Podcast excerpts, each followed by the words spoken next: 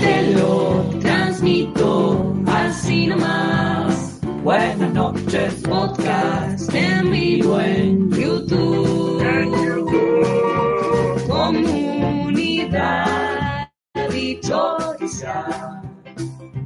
Placer si cruzo me quema.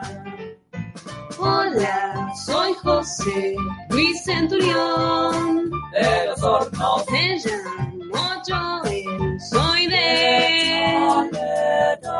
Te lo transmito así nomás. Encantada de verlos aquí. Muy bien, y así comenzamos el programa número 180 de Te lo transmito así nomás. Muy buenas noches, Casper. Muy buenas noches y para toda la gente que escucha y toda la gente que veo, Así es. como Nati Maldini. Muy buenas noches, muy buenas noches a mi derecha a Lumen. Ajá. Ok, más minimalista esta vez el saludo. Más primitivo Más también. primitivo, claro. Se conectó con una parte de, de su yo infantil. Ahí está. Y damos la bienvenida también que nos acompaña esta noche para hablar de una de las series de las que vamos a hablar esta noche, al señor Gastón Ascona. Muy buenas noches, señor Ascona. Muy buenas noches, encantado de que me reciban acá. un, un placer, un placer. Ascona siempre viene y nunca viene solo, siempre nos trae de su eh, archivo nerd hermoso, siempre trae cosas que nos llenan el alma, sobre todo a Casper y a mí, que somos niños de 12 que quieren jugar con juguetes todo el tiempo. A mí me perdieron, ¿eh? Sí, Hoy obvio. botonera- hoy botonera no a haber. Estoy jugando con esta eh, tormenta de los X-Men abortera que Sí. trajo acá con sus rayos y su pañuelo verde. Luego habrá Ya- fotos, ya hay historias en Instagram que las pueden ir viendo. Tenemos un- ¿Hablamos alguna vez de ese momento? Sí. Igual, por lo que veo, a ustedes nunca les pasó. A ver. Pero de transición, donde se van a sentar, arman todo para jugar y dicen, esto ya no funciona como antes. ¿Lo hablamos? Uy, qué momento Sí, eso. no lo hablamos, pero a mí me pasó como, como que vo- volvés. Claro. Como que yo llegué al momento de la adultez en el que decís, Eu, ¿por qué no tal cosa? Y volvés a agarrarlo como, hey, jugás con las pelotudeces. Pero sí, yo creo que todos tuvimos un momento de, No funciona. ¿por qué no está pasando lo mismo? Sí, y no sí. está pasando lo mismo, porque te das cuenta que no está pasando lo mismo. Y sí, es un momento re de bisagra. Pero para mí es como, no sé, encontrarle la vuelta. Ahora, por ejemplo, uno le puede sacar fotos, como acá Casper, Claro. que se está divirtiendo mucho y le encuentra una manera visual, ¿no? Y Sí, sí, sí, seguro. Bueno, mira. estás muy lejos del micrófono. Sí, sí, totalmente. pero, pero muy cerca de. Pero me de chupa un juguetes. huevo. No, mira, este, sí. Respuesta correcta. Eh, el- sí, el momento bisagra, yo me acuerdo incluso hasta compartido, ¿no? Como Sí. con algún amiguito, armar todo, como dice Nati, tal cual, y que de pronto el juego derivó en ese y nadie lo decía, ¿viste? No queremos decir, pero armar la maqueta con desplegar los muñequos. Lo armás, lo mirás y ya está. Y bueno, che, ya se dice, perfecto, desarmar. Y, Sí, pero- y nadie dice, no lo usamos nunca. Si lo historia. decimos es real. Sí, totalmente. Pero sí, totalmente. Y por eso están estos, como otro que nos trae Ascona, que es uno de estos, un Daredevil, de esos que vienen con el... La colección la Marvel colección 3D. de eso, que viene con su estructura, que no son movibles, vienen ahí, son para ver. No puedes jugar, porque vienen con la estructura fija, no es articulado. Es, Para la repisa. es para la repisa, Es para la claro. repisa. La, la base no se le saca. No. Y Exactamente. te lo caga. Pues yo te lo banco, es sin, movi- sin movilidad, Sí, Mm. pero ya con la base no, no se puede hacer. ya nada. está, es repisero. Ya está, es un Es Daredevil repicero. repisero. Y Me también nos trae un cómic de Daredevil renacido de Frank Miller y David Mazzucchelli, qué buen Muy apellido, bien. de, eh, de los mejores, ¿no? De, Miller. la década O sea, del asumo 80. que es de lo mejor porque lo escribió Frank Miller. Sí, exactamente. Entonces, yo, cuando algo lo hace Miller, yo asumo que es de la mejor versión. Claro.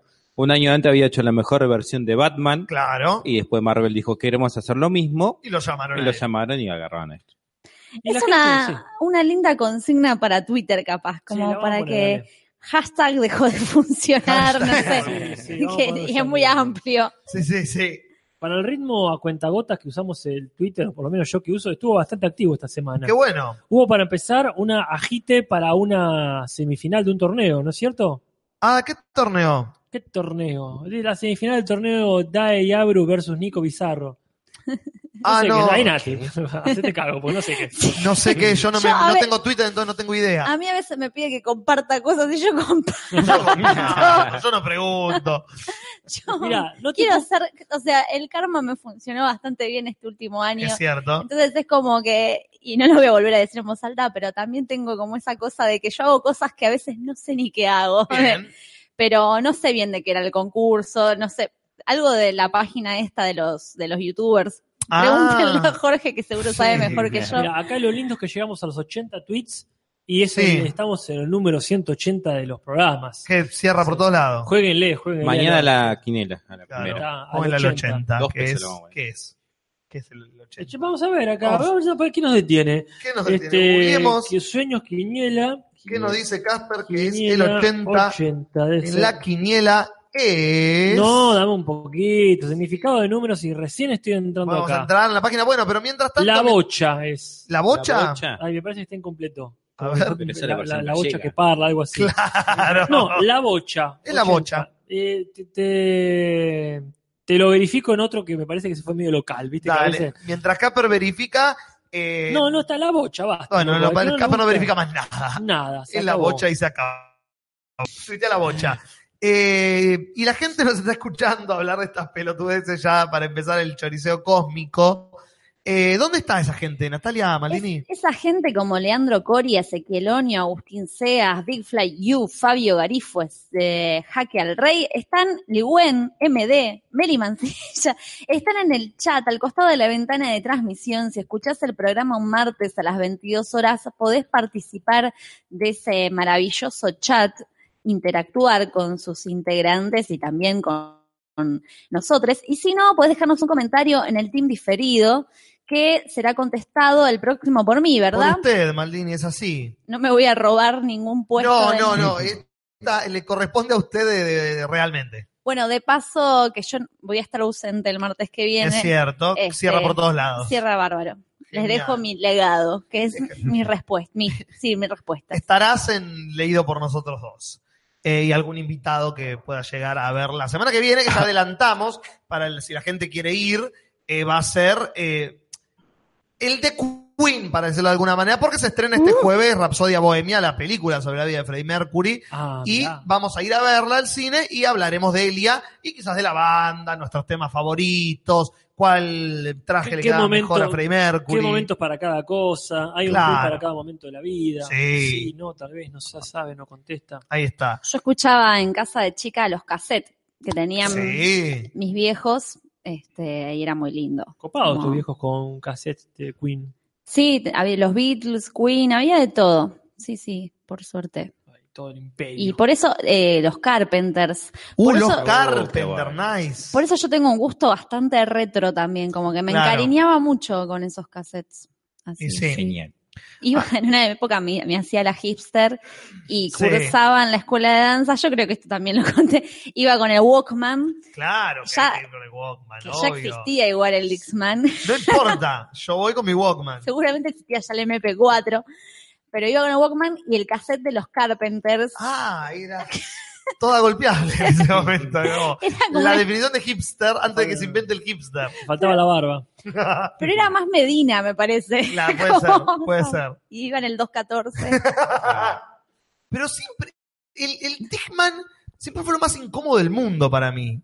Yo iba al colegio con un Dixman Sí. agua Sí, enorme. obvio que. Lleva cuatro pilas. Sí, de acuerdo. Yo tenía un Discman. Siempre me pareció lo más incómodo del mundo, como el Walkman era práctico. Cuando el tipo, cuando la persona dijo, bueno, ahora hagamos lo mismo pero con los CDs. Era llevar una guaflera en el costado del pantalón. No era cómodo para nadie eso, no es práctico. Yo tenía, perdón, eh, el Dixman de la revista Genios de los que 90. sí. ¿Quién no ha tenido? Claro que el. Re molesto y recontra re robable. Sí, además fue claro. mi primer eh, afano. O sea, Mira. me afanaban a mí. Ah, estás claro. confesando. Porque sos bastante morocho. Sí, la verdad que sí. Puede ser confundible. La agenda de genios no la tenías. También la tengo todavía dando vuelta. El reloj de Los genios. de genios. Los despertadores ese. Sí, Tengo la azul, tabla de surf de genios. Sí. Ah, bien, bien. Sí, yo tuve genios los primeros 200 números de la revista. Ponele que todas las colecciones que hubo de Genios yo las tuve. Sí, es. Qué linda infancia con la revista Genios cuando dejó de salir Anteojito. En mi casa compramos revista Genios y revista Anteojito. Mm. Y en un momento cerró la revista Anteojito y fue como Genios copó la parada. Me parece bien. Bueno, ¿Qué pasó? ¿Qué pasó? pasó? Ah, Ren- No, eh. apareció René Salvaje. Y la gente quiere que lo saludemos acá. Hola, René. Buenas noches. Hola, soy José Luis Centurión de Los Hornos. A usted no le hablamos, José Luis. No, pero se, se emocionó cuando dijeron lo del choreo. Ah, y tiró más la mano por la ventana. No, qué, qué feo lo que acabo de decir, no importa. Pero acá hay una ¿No cosa. querés arrepentirte, Casper? No, no quiero de arrepentirme, no quiero arrepentirme porque con José Luis Centurión somos amigos Ah, y claro. nos hacemos chistes y está todo bien porque le conozco personalmente. Sí. No como a otros eh, conductores protagonistas que usan suéteres Que usan suéter. que vos no conocés ni conocerás a no ser ¿Quién que te quieras- dijo? a no ser que quieras ir a visitarle a la, tras las rejas. ¿Quién te dijo? Yo Mirá. tuve que explicar quién era José Luis Centurión porque es la contraseña de Wi-Fi del escudo. No digas eso en público. No tendré que decir eso. no. Por si hay alguien que vive acá al lado, justo. Claro. Exactamente. O pasa por la puerta. Eso que lo hemos hecho, lo hemos hecho. Sí. Pasar por la puerta de un lugar donde tenés la, con- donde tenés la vale. contraseña. Antares me zafó tantas veces. Sí, mal. Acá este botón me, me- es doblemente especial hoy porque tiene la, tiene la cara de tiene la cara de Sabrina. Me llamo Joy, soy de Toledo, Ohio. Nuestra. La el remake antes de la remake. Tuvimos nosotros. Che, Somos total. unos adelantados de Netflix. Y hablando de adelantados, qué bien que estuviste en adelantar a tu abuela hasta la primera fila, el Obvio. domingo, Julis, que hiciste esa hermosa función de impro acá en el escudo. Qué, qué belleza que fue este Open Impro que, organizamos con mi amiga Leticia Bloisi. Es un, un- para gente que no sabe, un Open Impro es una función donde el público es eh, el elenco. Se piden actores para distintas improvisaciones y quien quiera del público puede pasar improvisar. Hicimos una función aquí en el escudo este domingo y salió, la verdad, que más que, más que fantástico. Vi las historias de Instagram este, y vi que Natalia bailó, eh, usted habló, Don Casper, no sé. Sí, todos hicimos Mm. algo, por Muy suerte, fue muy lindo. ¿Alguien llegó a ver eh, la transmisión en vivo de una improvisación? Esa era mi duda, a ver si alguien la pudo ver. Sí, acá la abuela de Sí. Julis nos dice que la vio y que opinó esto. Van a llegar muy, muy alto. Eso me dijo también en casa cuando, cuando Sí, también te dijo esto en tu casa. ¿Qué tal? Encantado de verlos aquí. Sí, Estabas- nos habían puesto los lentes y pensó que había más gente. Ese es el problema.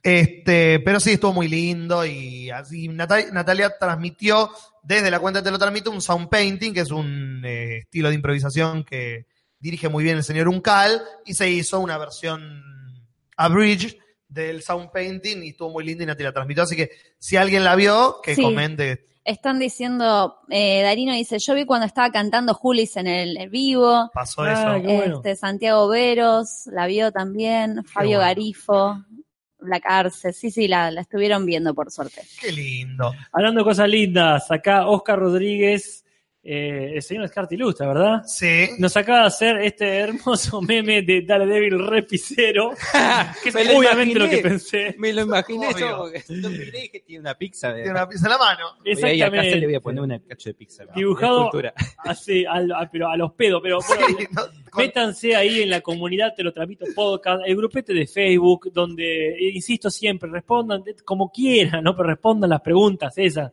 para poder meterse y ver las pavadas que hacemos. Qué lindas, Claro. qué lindas que son.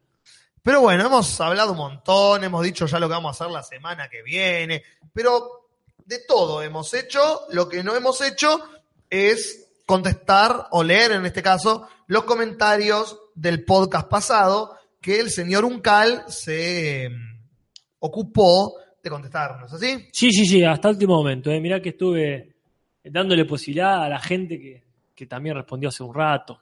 Así es. Bueno, entonces vamos a leer, ¿le parece, Maldini? Dale, sí.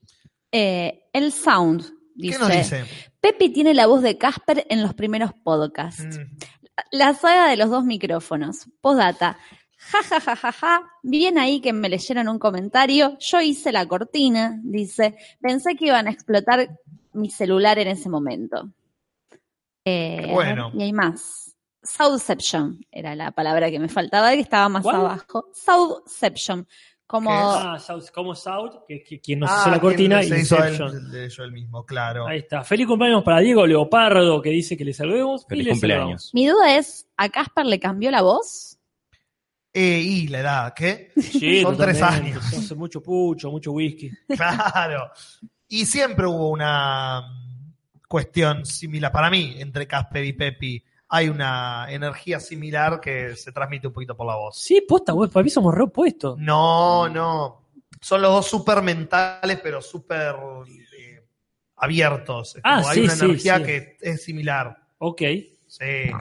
Eh, vamos a empezar, que la semana pasada lo dejamos con el Diegómetro que nos da Leandro Coria de la semana pasada y nos dice que Pepi se lleva el puesto en un solo podcast con 20, eh, Nati con 18, yo bajé a 14 y Casper tuvo 6 solamente. Y el Diego de la semana es para Casper con una llegada de 1.10 segundos a la hora 39 minutos y 46 segundos del podcast. Hablando de Diego, este, hoy es el cumpleaños del señor Diego. Me enteré por los Ah. memes de amigo, por eso. Mira, 58 años está cumpliendo. Si me da un pibe. Pronto agarra de vuelta la pelota y lo tenemos ahí en boca jugando. ojalá. ¿Qué más nos dice la gente? Andrés Peralta dice, el otro día leyendo de sexualidades me di cuenta que soy greisexual, que es básicamente que soy una persona que tiene fases de sexualidad y asexualidad. Besito, besito, chau, chau. Buenas noches y que tengan un gran podcast. Muchas gracias. Mire usted, Casper le responde, qué bueno que no tiene nada que ver con las 50 sombras. Seguí contando cuando sepas más del tema. A mí me llevó mucho interrogante todo eso.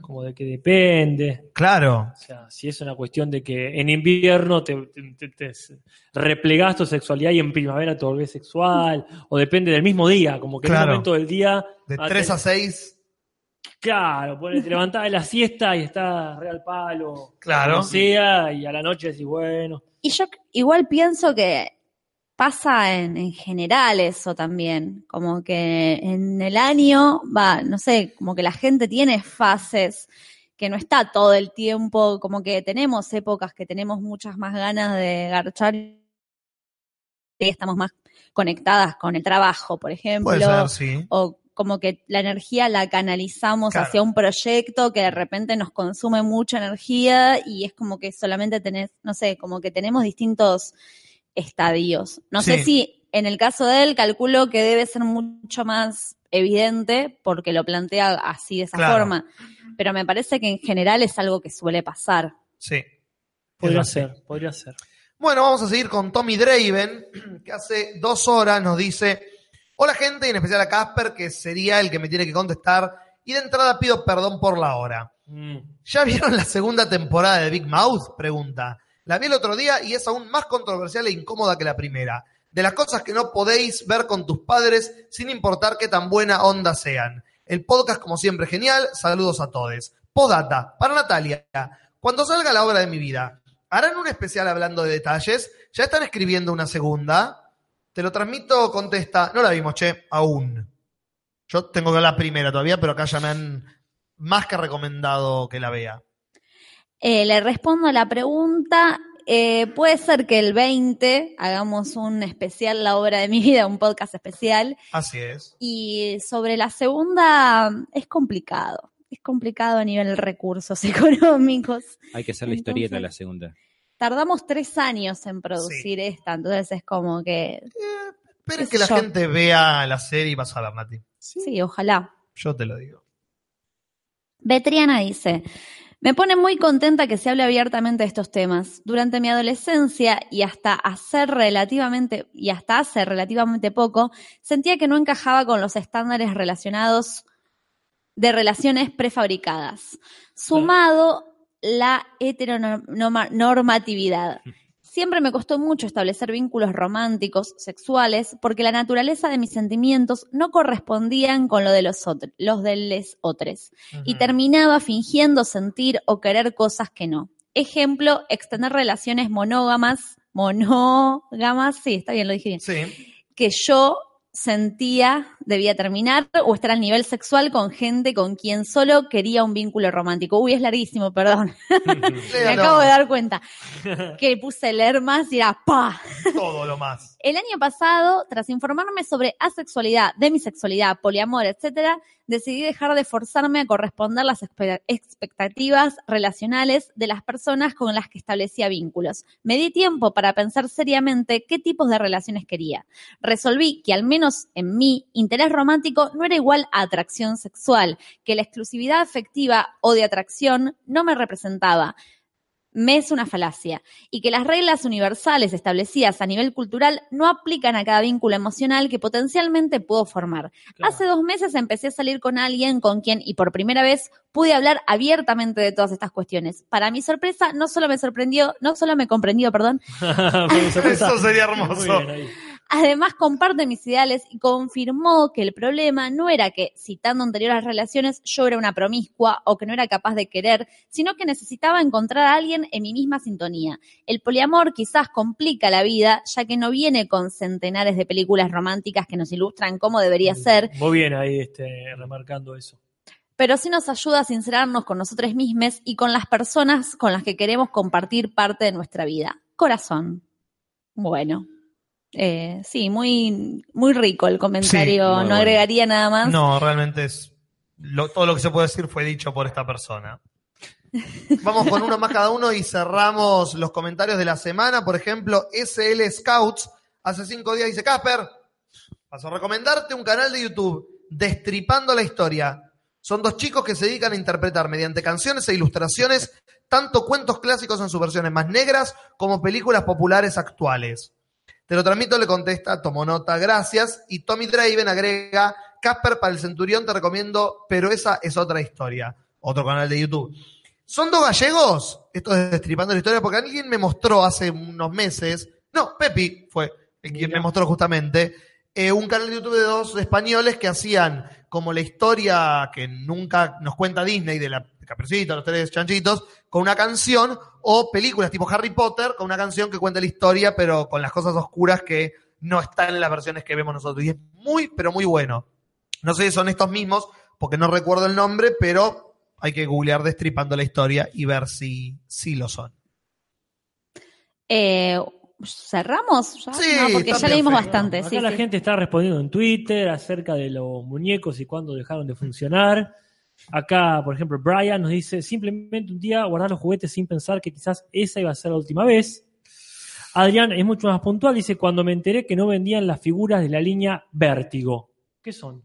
La línea Vértigo es una eh, extensión de la editorial DC donde cuentan historias más oscuras, como Ah. por ejemplo las historias de Constantine, la de los 80. En los 80 todo mejor, más en las editoriales. Ok. Y, y, bueno, justamente como que es para un público más este adulto Claro. y no hay tantas figuras de Constantine aún. Claro. Bueno, Bueno. bueno, perfecto. Sigan comentando si quieren. Totalmente, bueno, ya hemos contestado los mensajes de la gente. Podemos, eh, si Casper deja de jugar con Tormenta, No, no. está rompiendo cosas. un ratito más. Bueno, está bien. Agradezcamos que el vaso estaba vacío. Sí, ¿no? Me lo he tomado todo. Muchas Había gracias por el cables donde cayó ese vaso. Pero bueno, antes de que Casper siga haciendo cagadas, Ah, vamos a llamar a Rodolfo. ciertamente que tiene muchas ganas de salvar las papas.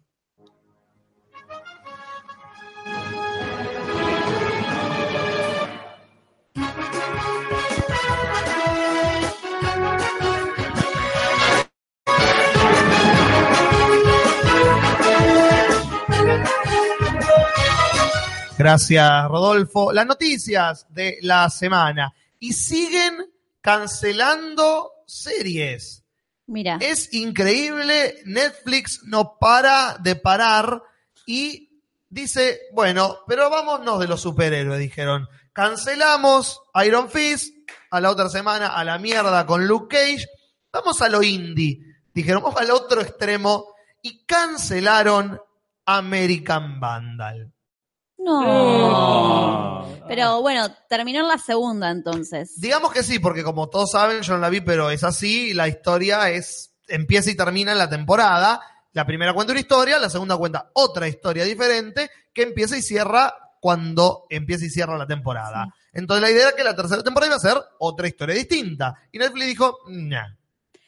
Para mí, o sea, por un lado, me parece que está bien, porque la serie me parece que cerró Mm. y no sé cuánto más se podía llegar a explotar el mundito El este, recurso, claro. porque es un recurso muy fuerte y en un momento es como que el recurso está por delante de, de la historia y Claro. de todo, entonces es como hasta dónde lo puedes sostener.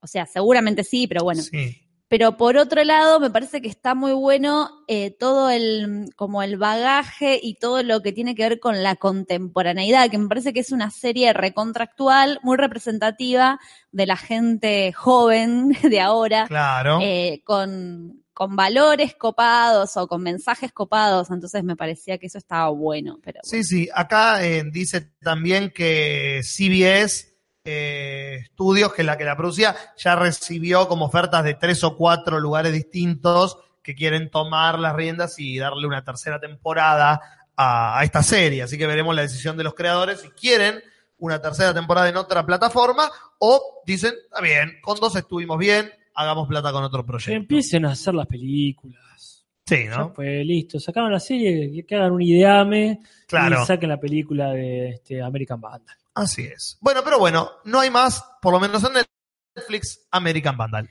Pero hablando de vándalos, Ah, palala, qué conexión. Muy bien, muy bien. no sé si estuvieron viendo en estos días eh, el episodio de Ross, de Ross de Friends. Ah, sí. El actor eh, David Schwimmer. Schwimmer. Schwimmer. Eh, la cuestión fue así: un supermercado de Blackpool, en Inglaterra, Mm. comparte un video de un chabón que se está robando cervezas en un supermercado y pone eh, en la leyenda, ¿reconoces a este hombre? Queremos hablar con él respecto del robo de, un restaurante. Si lo conoces, por favor, mandanos un mail.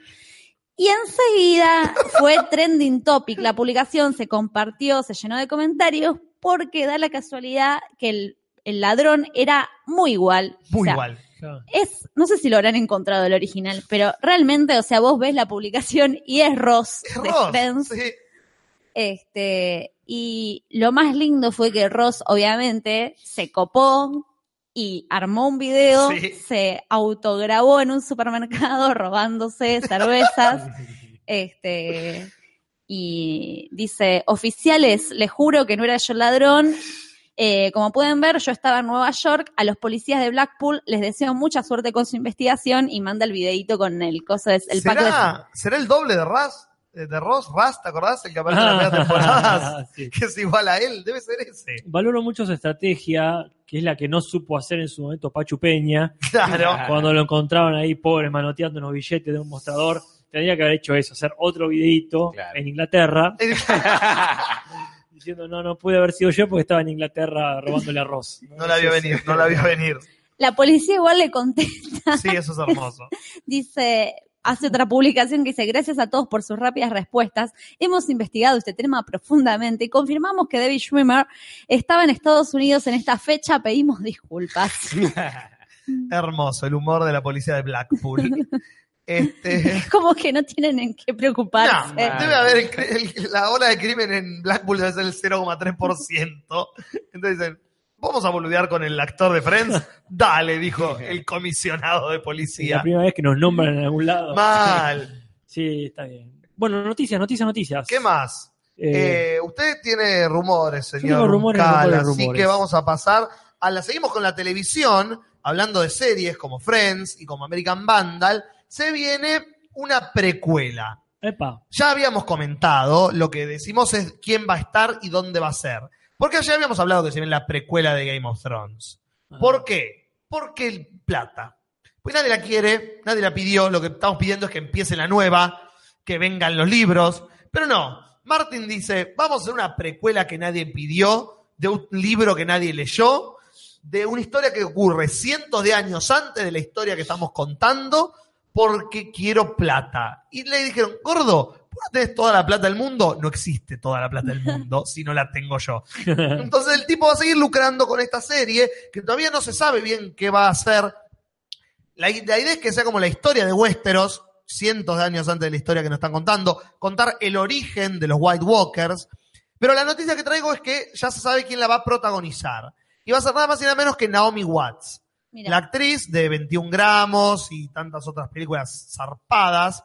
eh, va a protagonizar la eh, versión de esta precuela de Game of Thrones. ¿Será buena? Seguramente no. ¿Está escrita?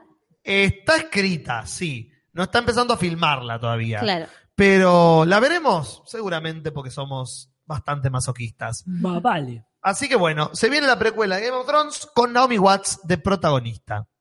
Nati. Yo tengo una noticia con cortina también, así que si querés, ok. abrí tu paréntesis de rumores y después Eh, así vamos. Vamos a abrir el paréntesis de rumores. Bueno, Rumores, rumores, rumores. Hay rumores, rumores, rumores. Hay rumores y no son amores. Hay rumores de los mejores. Hay rumores que se van a quedar. Rumores. Excelente. Bueno, lo primero, por, por obvio, lo vamos a pasar rápido. sí. Porque es todo el quilombete que se armó al respecto de los Simpson y cuál era su postura ante el personaje de Apu. Como ya hay un podcast específico sobre los Simpson, no nos vamos a extender mucho. En Ah. todo caso, algo comentaremos seguro el jueves a las 19 horas en el Cinso Podcast. Pero mientras tanto vamos a aclarar que hoy mismo ya sabemos, o sea, saltó a recoger el guante uno de los productores, ¿verdad? Sí. De, este, de- de Los Simpson. A decir que lo que había dicho Adi Shankar, que es un productor, pero otra cosa. Ah, un Sí, este, no de Los Simpson. productor agropecuario. él.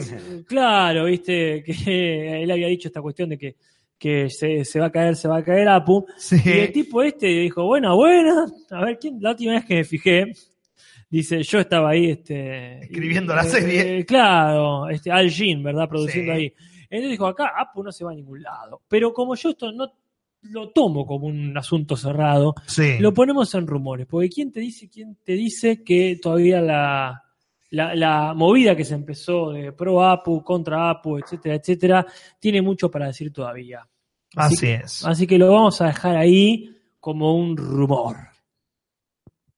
Y el otro rumor. Qué que- picante que estuvo Twitter con ese tema. Sí, es que no hay mucho que hablar. ¿Hay que hablar de esto o de Brasil? Claro, hablemos de la, Apu mejor. la gente facha este, no puede ver ni siquiera un dibujito animado de color, así que imaginar. No. Fuerte. Fuertes declaraciones. Gastón Ascona, que por cierto, creo que Matías Parma nos recomendaba que digamos quién carajo está cada día más veces, porque la gente dice, uy, le cambió la voz a Pepi, le cambió la voz a Jorge, Claro. le cambió la voz a Julis, no entienden nada. Esta voz No. que están escuchando es mía, Gastón Alejandro Ascona. El mono. El mono. Perfecto. Así que bueno, esa fue eh, la, la rumoreada eh, acerca de los Simpsons. Pero, Pero, ten- tenemos una más cercana. ¿por qué? Mm, Mm. Porque hace poco, no sé si ustedes se acuerdan lo que pasó hace dos semanas. No me acuerdo lo que comí anoche. Está, muy bien. que fuimos a ver esta película de Rodrigo. Ah, cierto. El Potro, lo mejor del amor. Mm. La vimos a Marix Zavalli el otro día en la- con la faraona, no sé si... Ah, Ay, no, Sí, no la la vi todavía. Ah, no, no, es magnífico ese video. Ah, video. voy a Muy divertido. Porque Mm. ella es tan eh, inocente y habla de cosas, o sea, se va al carajo, pero desde un lugar tan inocente, como cuando contó lo de que la Que la dejaban. ataban. Claro. Claro. Y con la combinación con Martín Sirio, Uy, es quiero un programa a la tarde, De ellos dos. por favor. Bueno, pero a la tarde tenemos el programa de Pamela. Pamela a la tarde. Oh, Y ese es el lugar de donde salió. Pamela Es- Facha David. Si usted lo dice. Sí. La cuestión es que están rumoreándose que Rodrigo tuvo otro hijo. Mira, Uno no reconocido. sí. que pero ya que tenía como 24 años el Claro. pibe. Porque eh, a la salida de uno de los de los shows, ¿verdad? Eh, de de ¿cómo se- de Flavio, ¿verdad? ¿De quién? De Flavio. Flavio. El año pasado, Flavio, no Mendoza. Ah, ¿qué Flavio? Eh, Flavio, no sé, pará, ¿Quién es Flavio? Para, estoy perdida, como que ¿Quién siento es que le va a dar una CB a alguno de nosotros. Sí. ¿Quién es Flavio? ¿Cómo, es- cómo se llama el hijo de Rodrigo Bueno? Eh, Rodrigo número 2. Ah, Eh, el hijo de Rodrigo, a ver, No sé. Ulis- no, Ulises, Ulises es el Bueno es el hermano. hermano. es el hijo mayor de Beatriz Olave, es el hermano. No tengo idea. Flavio es el hermano de Rodrigo. Si usted lo dice, Oh. El hermano mayor. Bueno, Bueno. digamos que sí. Ahí está. Porque es el hijo mayor de Beatriz Olave. Claro. Ok. Porque es ambigua la frase. Sí. Dice, para eh, Beatriz Olave admitió que hace un año Flavio, su hijo mayor, entiendo que el de ella, Sí, Sí. su hijo mayor. Le contó que un pibe se acerca y así este, y le dice, yo soy el hijo de Rodrigo.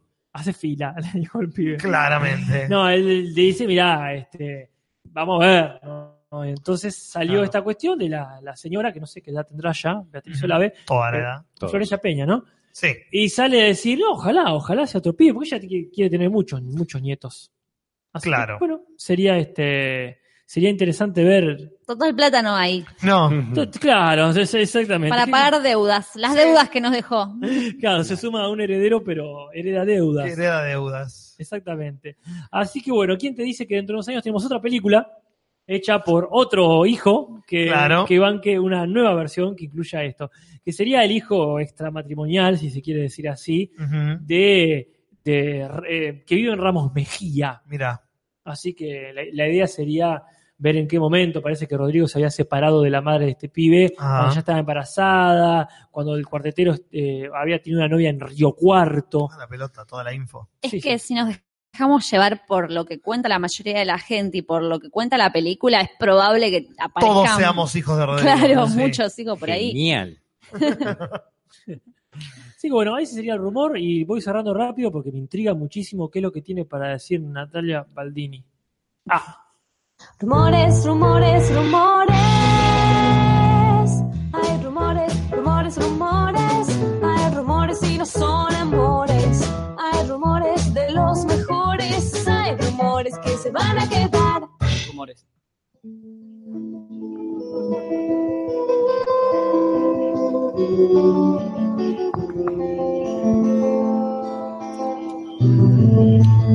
Ciencia. Hace rato que no traíamos, me parece, una noticia de ciencia Es así. y más específicamente de drones. Uf. Es como volver al pasado, a Sí. esos momentos donde era casi de todos los martes traer una noticia No de dron. un martes sin dron. Este, y bueno, los drones se van desarrolla- desarrollando, van Sí. generar, van adquiriendo habilidades y una de las habilidades que acaban de adquirir más precisamente en Australia, los ghouls, ¿Los? los drones de ghouls, iba a Los decir, dron- los ghouls de dron, los Sí. drones de ghoul, es que ahora reparten comida. Ah, le Ah, están sacando vos. trabajo a los globos. Claro. Loco. Peligran los los pibes globos. que a duras penas están ahí Con la trabajando bicicleta y el paquete gigante. y Y, ya les amenazan esta neoliberalidad.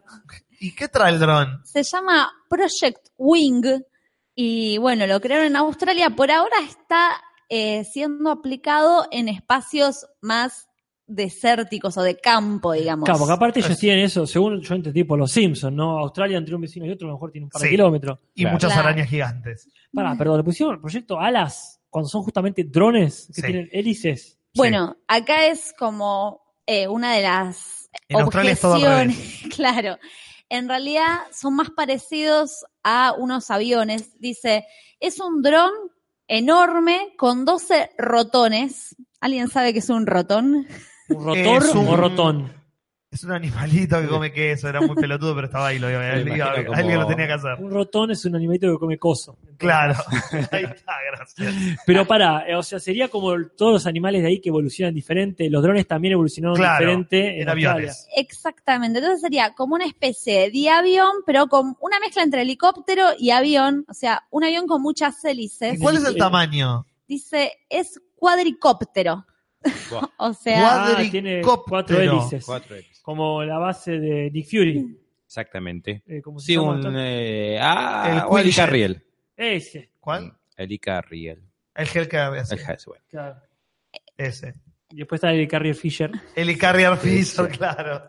acá se pueden ver, por ejemplo, en las fotos, acá Gastón Ascona que está al lado, las puede ver, es como si fuera un avión que tiene sus dos alas grandes, pero a las alas la atraviesan dos caños paralelos con, acá hay como cinco hélices en cada No, caño, más o no. menos. Agarra el link y lo pones en Poner- la yo comunidad. estoy Eso- escuchándote, no viendo la imagen y estoy imaginando cualquier un, cosa. un monstruo. Sí, Pa- estoy imaginando algo con parece vida. un tender eso, no sé. Parece un tender. Sí.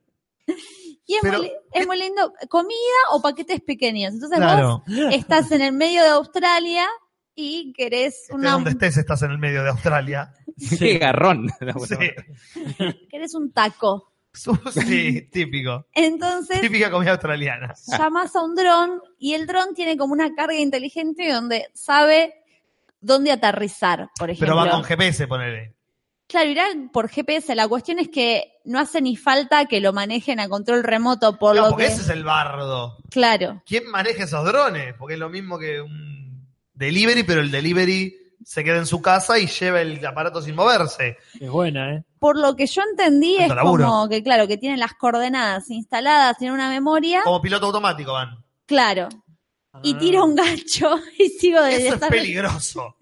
tiro, no, o sea, no aterriza. Imagínate que el tipo está esperándolo en la puerta.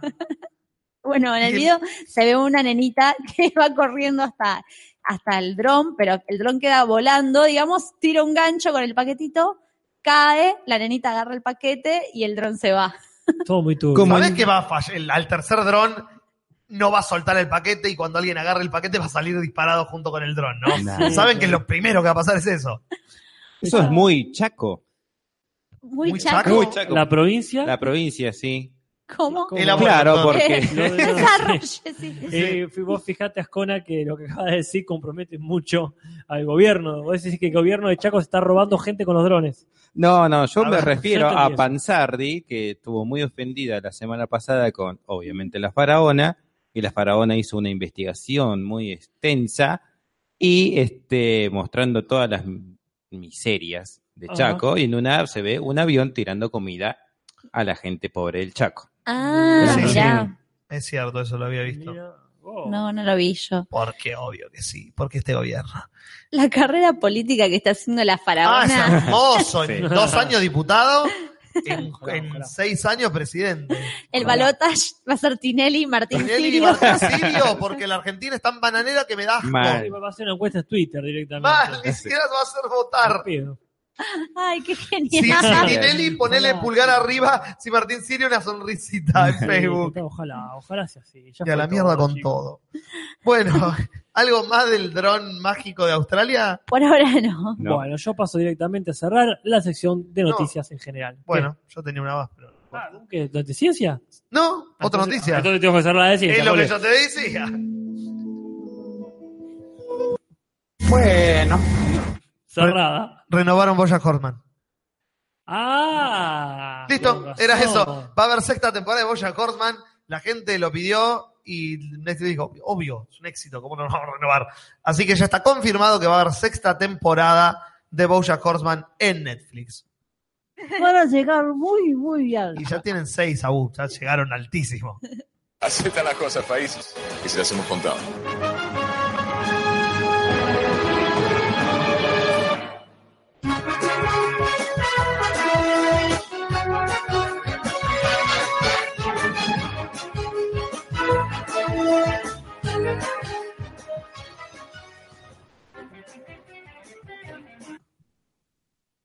Tres tristes, tres trailers, tres tristes, tres trailers, tres tristes, trailers de Julis.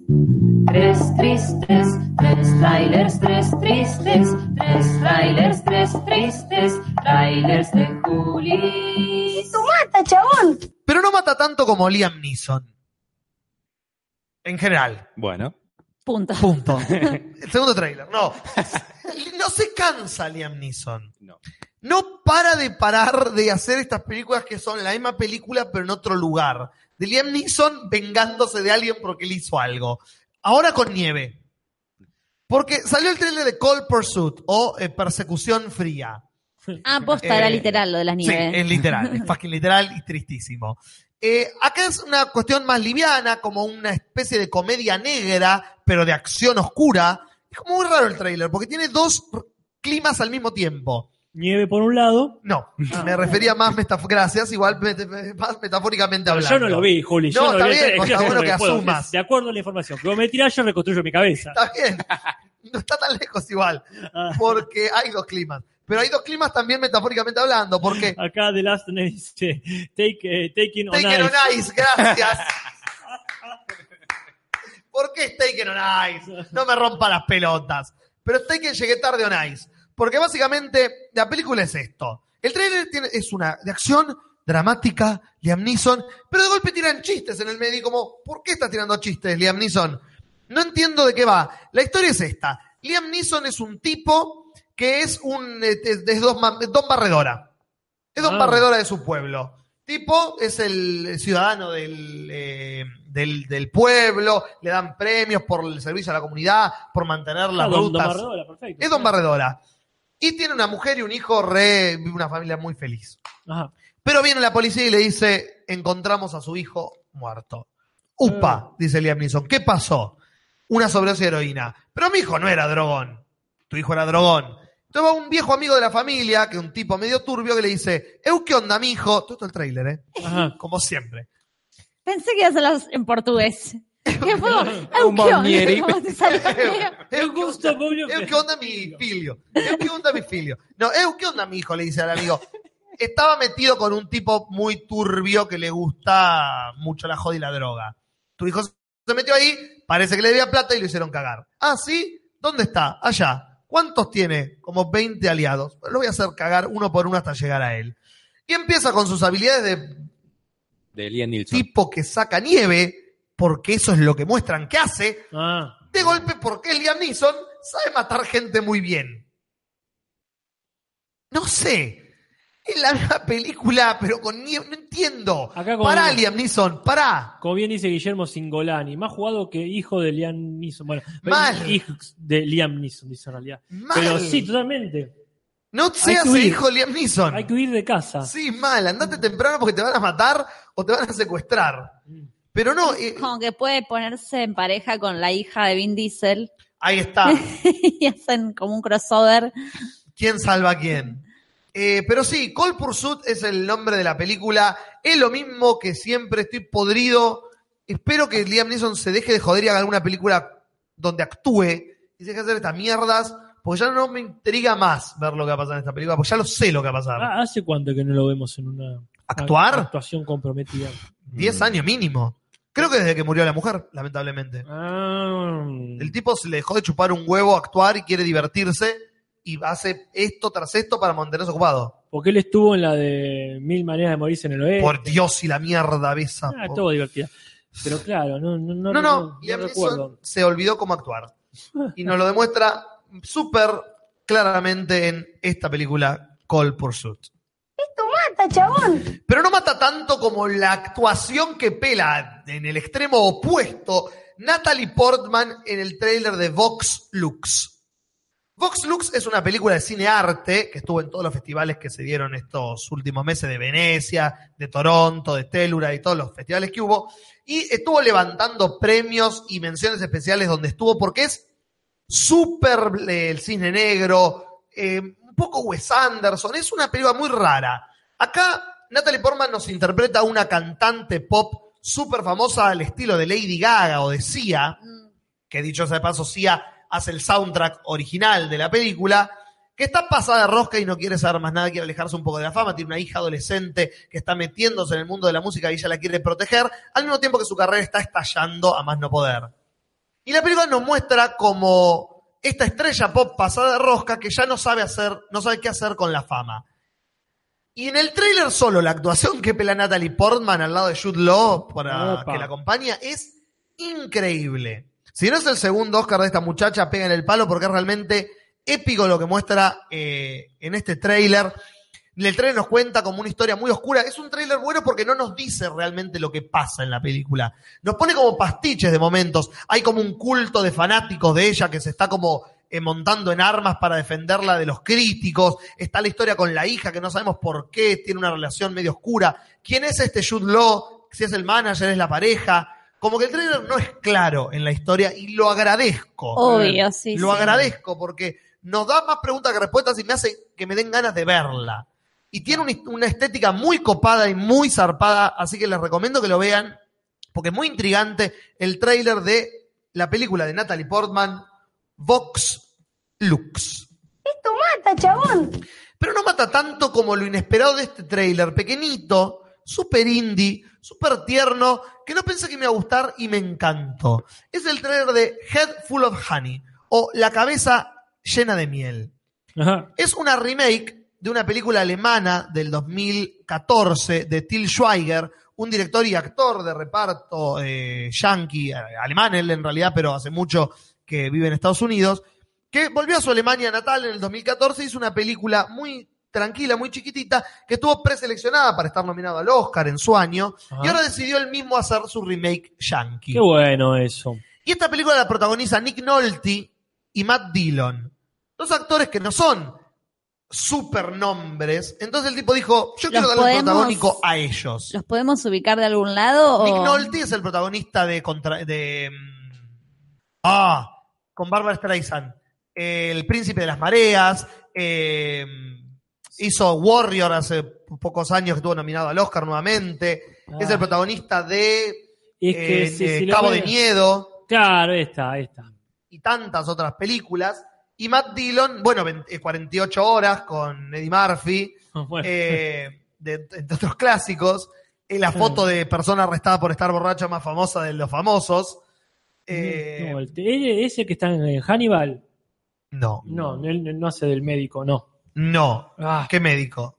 del psiquiatra de Hannibal, el que lo tiene encerrado ahí. El psiquiatra de Hannibal, Gary Oldman, no. No, No. no, no, no, no. En Hannibal, la película Hannibal. No, puede ser tranquilamente que estemos hablando de Hannibal o de la o de. no, de ese es Anthony de- Head. Ahí está. eh, el actor.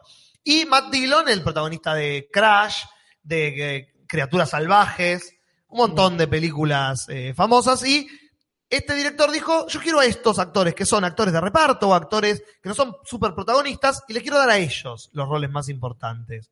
Y es una historia muy linda y muy, muy dulce de un viejo que vive con su mujer eh, en el campo, con su familia, y la mujer muere y él queda ahí solo con su hijo y su nieta.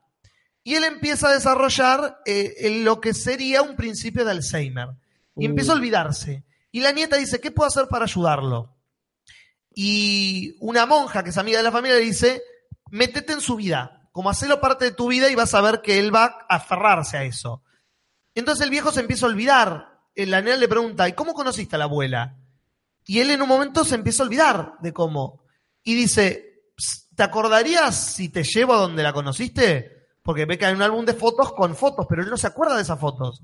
Entonces la nieta empieza a hacer un viaje con su abuelo, recorriendo todos los lugares donde conoció a su abuela, para que él empiece a recordar y agarrarse de esa historia familiar y no olvidarse. Y el tráiler es de una dulzura y de una simpleza que me encantó. Realmente es una de esas películas indie que seguramente van a estrenarse en cuatro cines y van a ver 50 personas solamente. Pero realmente recomiendo que si sale después en Netflix o en lo que sea que salga en Blu-ray, que la vean porque realmente es fascinante como con un con muy poca plata, pero con actores grosos, grosos como Nick Nolte y Matt Dillon. Matt Dillon es el de, por acá en el chat lo dicen, el de Loco por Mary. El de Loco por Mary, claro, el malo de los dientes El- gigantes. El que va a investigar y se termina enganchando. Exactamente. Todos lo conocemos de ahí. O Todos sea, lo conocemos por Loco Muy por bien Mary. por el pibe, pero ¿qué querés que te diga? Y sí. Pero realmente recomiendo que vean el tráiler de Head Full of Honey o eh, Con la cabeza llena de miel. Tres tristes, tres trailers, tres tristes, tres trailers, tres tristes, trailers de Julis. Tres tristes, tres trailers, tres tristes, tres trailers, tres tristes, trailers de Julis. ¡Mata, chabón! Muy bien. Hemos hablado de los trailers, de las noticias, de todo lo que había por hablar. Ahora vamos a meternos en lo que es el podcast de hoy. Sí, algunas cosas van a tener spoiler. Así es. Así que vamos a tener que hacer nuestro aviso eh, consuetudinario.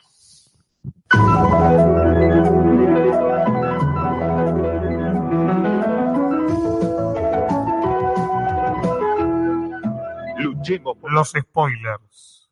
Hermoso, muchachos. Cada vez mejor. Cada, cada vez mejor, la Sí, verdad. realmente. Si sale mejor, va a salir mal. Vamos a hacer un círculo completo y empezar a salir como el orto. Pero bueno, vimos un montón de cosas y vamos a hablar de Elias. Y como hay un invitado, vamos a empezar por lo que el, el invitado, en este caso el señor Ascona, y yo hemos sido los que han visto, Ajá. en mayor o menor medida, eh, mayor él, menor yo, la serie, la tercera temporada de Daredevil. Para felicidad de Angry Potato, Ezequiel Barano, que dicen que viene acá para escuchar a Daredevil. Bueno, a Daredevilar. Así es. Yo vi los primeros nueve episodios. ¿Nueve nomás viste? Sí, no llegué con el Oh. tiempo. No pasa nada. Son 13. No te preocupes, loco. spoilear, yo ya leí, no, no hay problema. Son 13 capítulos, llegué al noveno y para en el décimo mi hermano lo había visto todo y me dijo, la temporada está buenísima, lástima el décimo capítulo. Ah, Uh, justo el es un décimo. exagerado. No, Bueno. con mi hermano odiamos al personaje de Y también, Karen. y también los productores, por eso estuvo 20 minutos nomás esa intro, no Pero- fue todo un pero- capítulo. Está bien, pero... Y reconozco que esa introducción podría haber estado en la temporada 1 o Sí, 2. Gracias. Digo, Vamos a... eh, ¿Dónde quedó? antes de meternos... ¿Dónde quedó Daredevil en la temporada Ahí está. pasada? Porque estaba Punisher, estaba Electra. Porque no es donde quedó Daredevil, ese es el problema. Bueno, ¿dónde quedó? ¿Qué, ¿Dónde quedó el fucking universo de mierda este que nos crecieron y crecieron hasta que tenés que ver siete series para entenderlo? ¿Pero está conectado también con las películas? no, No. ni a palo. No, porque antes estaba conectado con las películas. No. A ver, te ponían una, Sí. un recorte de un diario que los decía... agentes de Shield sí, pero. No, no, no. Pero No. en la primera temporada de Daredevil, en el diario donde trabaja ella, hay un recorte de la batalla de Nueva York, por ejemplo. Y dicen, después de que hicieron mierda los japoneles, Claro. los Avengers, en la 1 estamos hablando, Mm. ¿no? Es el primer capítulo de temporada 1. Sí. Que dicen, acá ahora son más baratas las propiedades porque, no sé, los Avengers Exactamente. Bueno, los ¿qué es lo que pasa ahora? No No, sé qué les pasa. conviene hacerse cargo. Porque Ah. tendrían que hacer desaparecer en polvillo a la mitad de los personajes. Eventualmente. Entonces no, no pueden hacerse cargo. Entonces dijeron, bueno, ahora pasa, pero un poquito más lento el tiempo. Perfecto, Entonces todavía no llegó lo que pasó en Vengadores. compro. Listo. Lo que pasó es lo siguiente, para dar una, una breve reseña de dónde quedamos y dónde estamos ahora. Porfa. Quedamos en el final de la serie que no vio nadie de The Defenders. Que básicamente viene la mano, estos chinos superpoderosos, y hay que enfrentarse a la mano. Daredevil dice yo no puedo. Luke Cage dice yo menos. Jessica Jones dice yo tampoco. Iron Fist dice yo puedo. Cállate Iron Fist, sos una mierda, le dicen todos. Pero los cuatro podemos, dicen. Entonces se juntan y la hacen cagar a la mano. Spoiler de, de Defenders. La, la mano era la china esa. La china vieja ciega. que era superpoderosa. Mm. Eh, matan a todas las cabecillas de la mano y en el final, cuando mueren todos los malos, explota un edificio donde están teniendo la batalla final y Electra y Daredevil quedan atrapados en ese edificio y ah, eh, aparentemente explota el edificio, se les cae encima y mueren. Eh, Termina Defender con el funeral de Daredevil o de Matt Murdock y etcétera, etcétera. Así termina la historia. Empieza esta temporada de Daredevil. ajá. Foggy y Karen están penando la muerte de, de Matt, porque ellos saben quién es Daredevil. El pueblo se está olvidando de Daredevil, porque eh, algo que me encanta de este universo es que pinta al pueblo como idiota que es fácilmente manipulable. Ok. Me hace acordar mucho a este país. Eh, Ah, esos comentarios, Juli. déjame. Esos comentarios. Déjame. Ah, de señora. Sí, pero Lo, reales. lo digo mientras estoy jugando con, Con un muñequito, sí. so shut up. Eh, pero la cosa es que obviamente Daredevil no se murió, Daredevil no se murió, que, Que se, se muera muera. Iron Fist. Claro. La puta madre que te parió. Eh, porque lo rescata una persona en la playa y cuando se acerca, Daredevil le dice, llévame al viejo que es el cura de las primeras dos temporadas. Ay, no, el cura que hablaba mucho. Sí, a mí me encanta porque me gusta el actor. Eh, pero y lo llevan. Lo llevan a la iglesia y el viejo dice, ya sé quién lo puede arreglar, la monja que lo crió. Que La no es una monja que puteada, que no es una puteada. Es un espectáculo de calle corriente. Con La Beto monja César, que lo crió. A Beto César haciendo la y monja. Carmen Barbieri, sí. Entonces lo lleva a la hermana Maggie, que lo empieza a curar para que vuelva a ser quien es. Mientras tanto, del lado del mal, Ay, claro. Wilson Fisk, Kingpin, Vincent Donofrio está en la cárcel. Claro. y dice, yo no puedo más acá. Me tengo que ir de la cárcel. ¿Cómo hago? Empiezo a ser mi informante del FBI. Ah, Le tiro bello. información de mi competencia, me tienen que sacar porque les estoy dando información que sin mí no obtendrían, Claro. y con eso, de paso, elimino mi competencia, porque soy Vincent Donofrio y soy malo. Básicamente ese es el hilo argumental de toda la serie, de la tercera temporada, ¿no? Los dos hilos argumentales del bien y del mal. En el medio, personaje nuevo. ¿Cuál? Un agente del FBI. Oh, ya. bueno. Un hindú, rey Nadim. ¿Un estereotipo de hindú? o- No, un, No. un personaje que da la casualidad que es hindú. Y eso es lo que más me gusta de esta temporada. ¿Hindú o indio? Hindú. Hindú, hindú. Hindú. La- eh, la- el, el término políticamente correcto es hindú. Hindú es la religión, indio es el país. Sí, pero digo indio para que se entienda que es de la religión hindú. no indio Claro. y pueda ser malinterpretado como indio de la- las pampas. No, no, porque lo correcto Sí. es, eh, es de lo único que puedo aportar porque no entiendo nada de lo que están hablando. Pero, claro. Entonces, justo de, este, de esto sí. Indoamericano. Indio es la persona Sí. nacida, o India es la persona nacida en la India. Hindú, me lo explicó la gente de la India. Eh, hindú es cuando perteneces A a, la la, religión. Entonces vos puedes ser indio Y ser ser budista, Claro. no sé, ser otro Bueno, este es, este es un indio americano, porque es una persona nacida en Estados Unidos, Sí. que lo más lo que más me gusta de la temporada justamente es que no hacen hincapié en ningún momento en eso. Da la casualidad que el actor que lo interpreta y el personaje es de esta eh, etnia.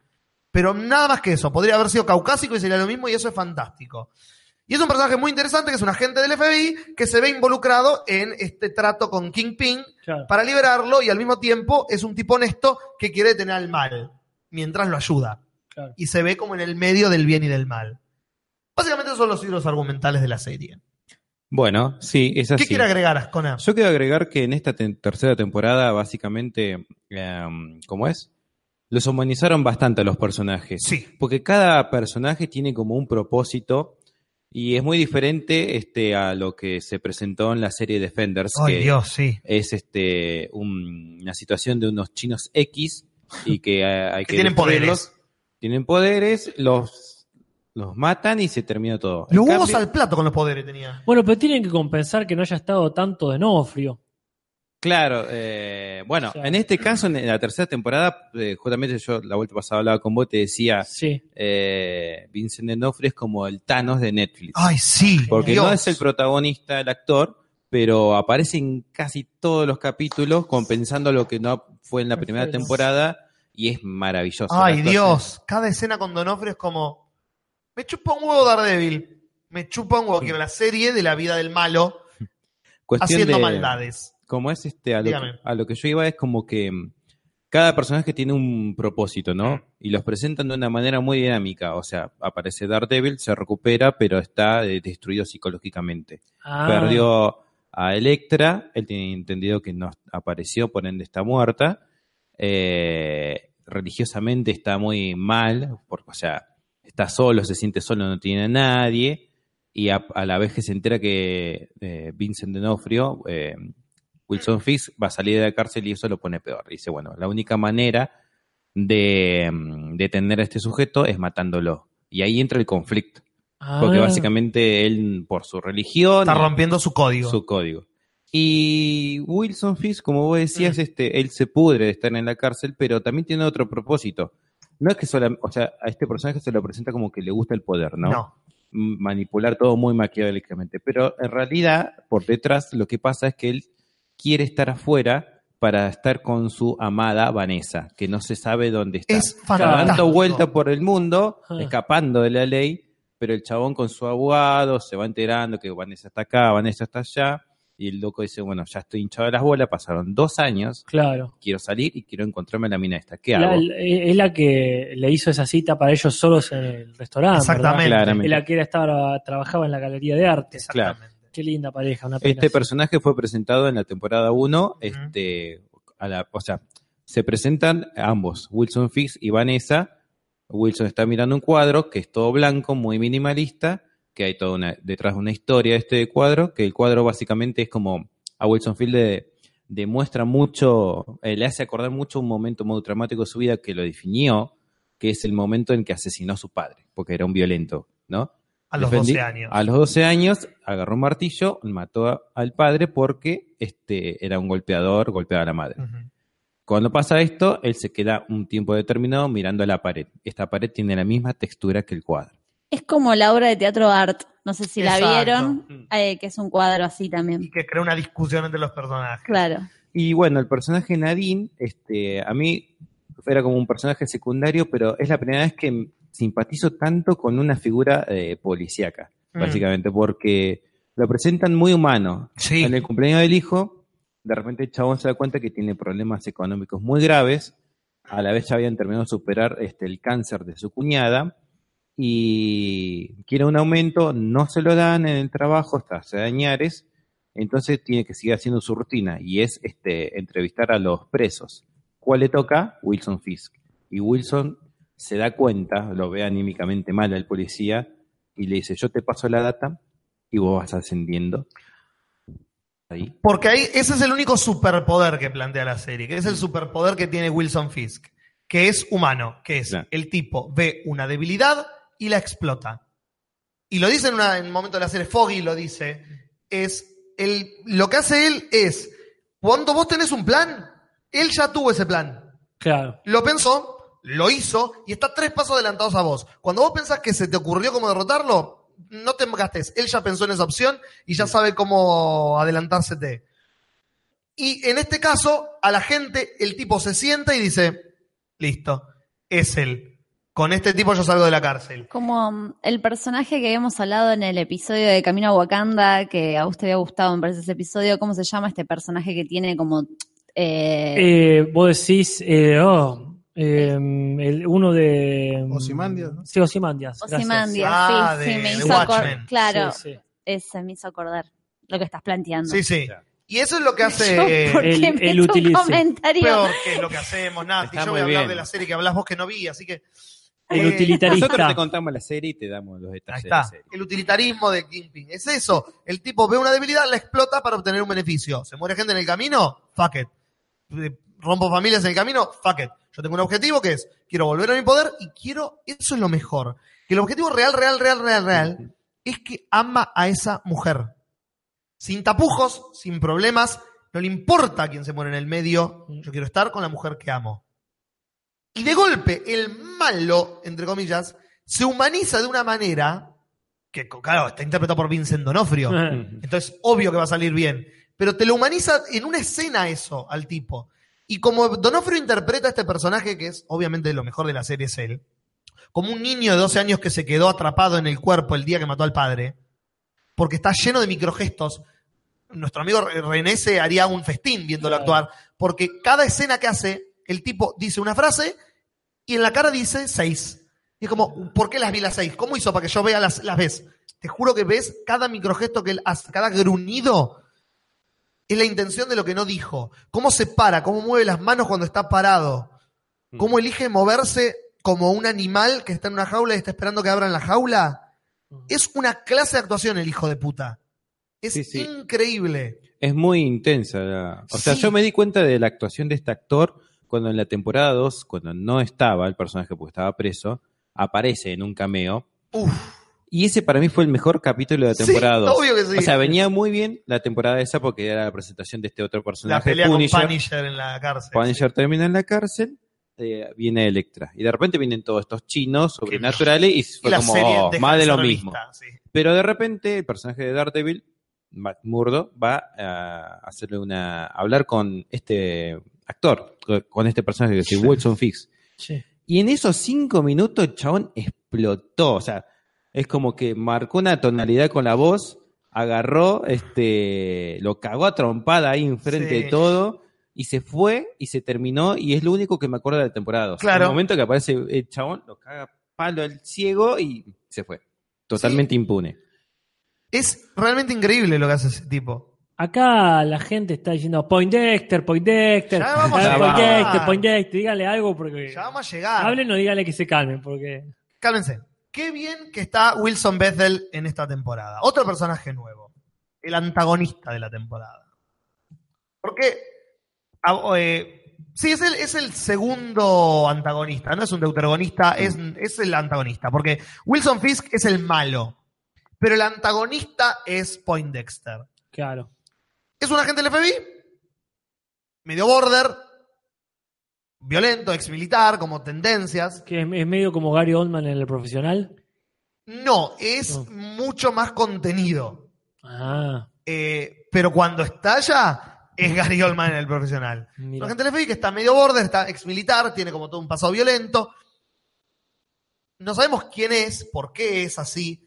Pero el tipo sabemos que tiene una puntería zarpada. Guiño, guiño para los fans. Mirá. Eh, lo van desarrollando, lo van desarrollando. Está en el detalle de cuidar de los eh, agentes que cuidan a Kingpin. Kingpin lo ve dos veces y dice, oh, oh, oh, vos sos un psicópatín, te voy a hacer cagar la vida.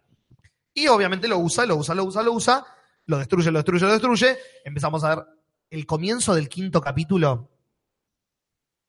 Es genial. es- Kingpin obtiene el material de la vida de este tipo, así, porque es Kingpin. Está perfecto. Y se empieza a escuchar unos cassettes que son todas las sesiones de psico- de- con su Uh. psicóloga desde la infancia hasta la adolescencia de este personaje. Mirá. Pero la serie decide pasar al blanco y negro y poner a Vincent Donofrio viendo las anécdotas que está contando el personaje y, a- y a- y a- interactuando con él. Y está filmado tan bien esas escenas que en dos escenas entendés todos los porqués de este personaje nuevo. Mira, ¿cuáles son? De repente es como si fuese una obra de teatro Sí. ahí. Y el, el medio. el público es este Wilson Fisk. Y, vos, es por ende.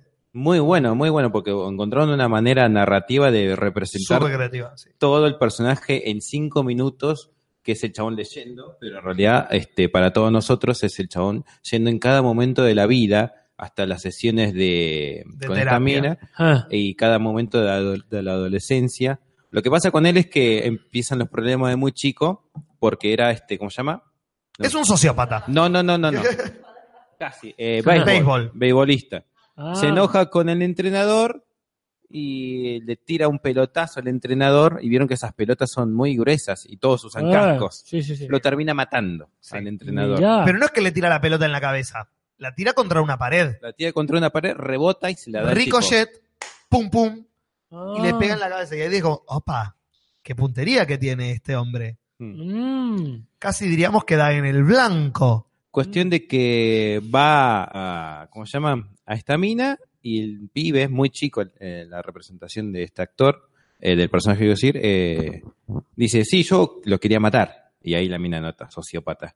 Y No. desde ese momento marca la, Psycho Killer. sí, Qué la, estructura del personaje, como que reprime eso para no ser un Claro. sociópata, lo reprime bastante bien porque se termina siendo un agente del FBI.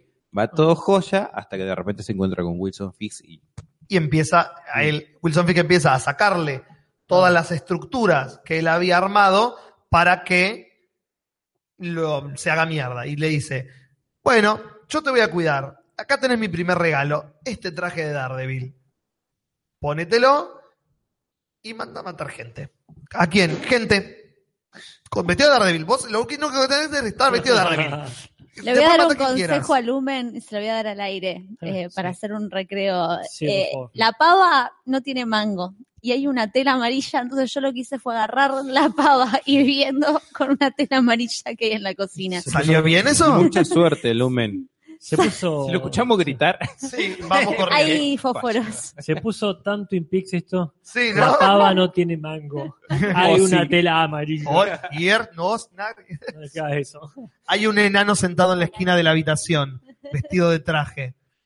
Acá Bueno. la gente tira, tira info, tira data. Dice Angry Potato, dice Poindexter iba a ser el Capitán América, pero se lo dieron a Evans por ser más famoso. Mira vos. exactamente, quedó entre ¿El los actor? cinco finalistas para ser Capitán América. Y Este es- actor. Está muy bien. Ah, un Y- premio consuelo interesante. Sí, Sí. sí, sí, o sea.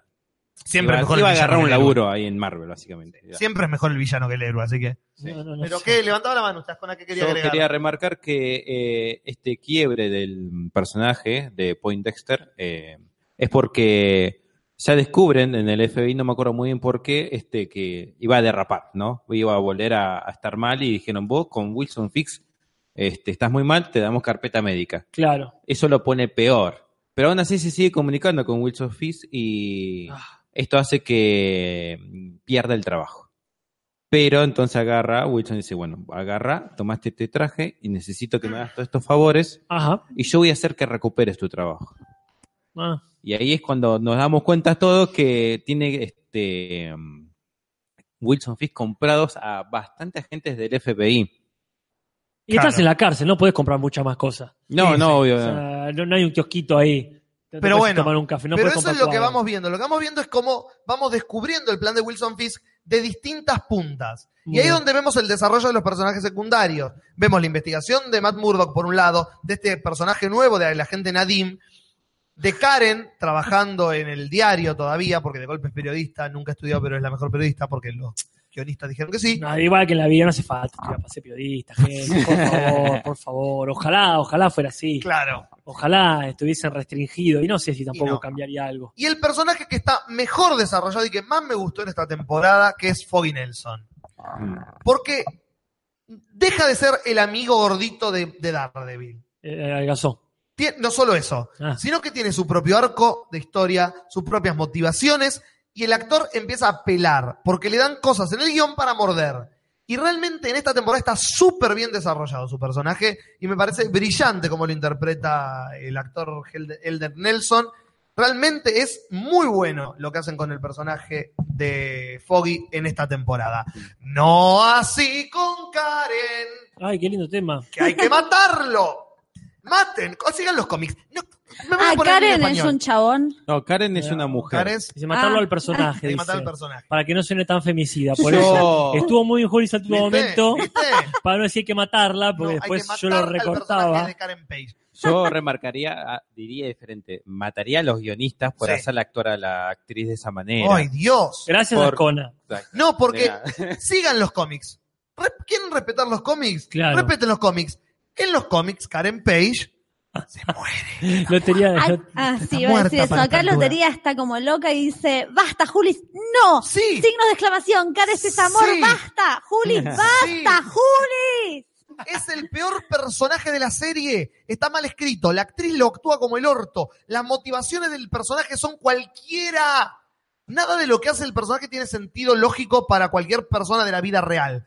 Tenemos una serie que está llena de personajes que dentro de una serie de superhéroes, bla, bla, bla, actúan de forma lógica y cada decisión que toma el personaje de Karen es como, "Pero no, no, está...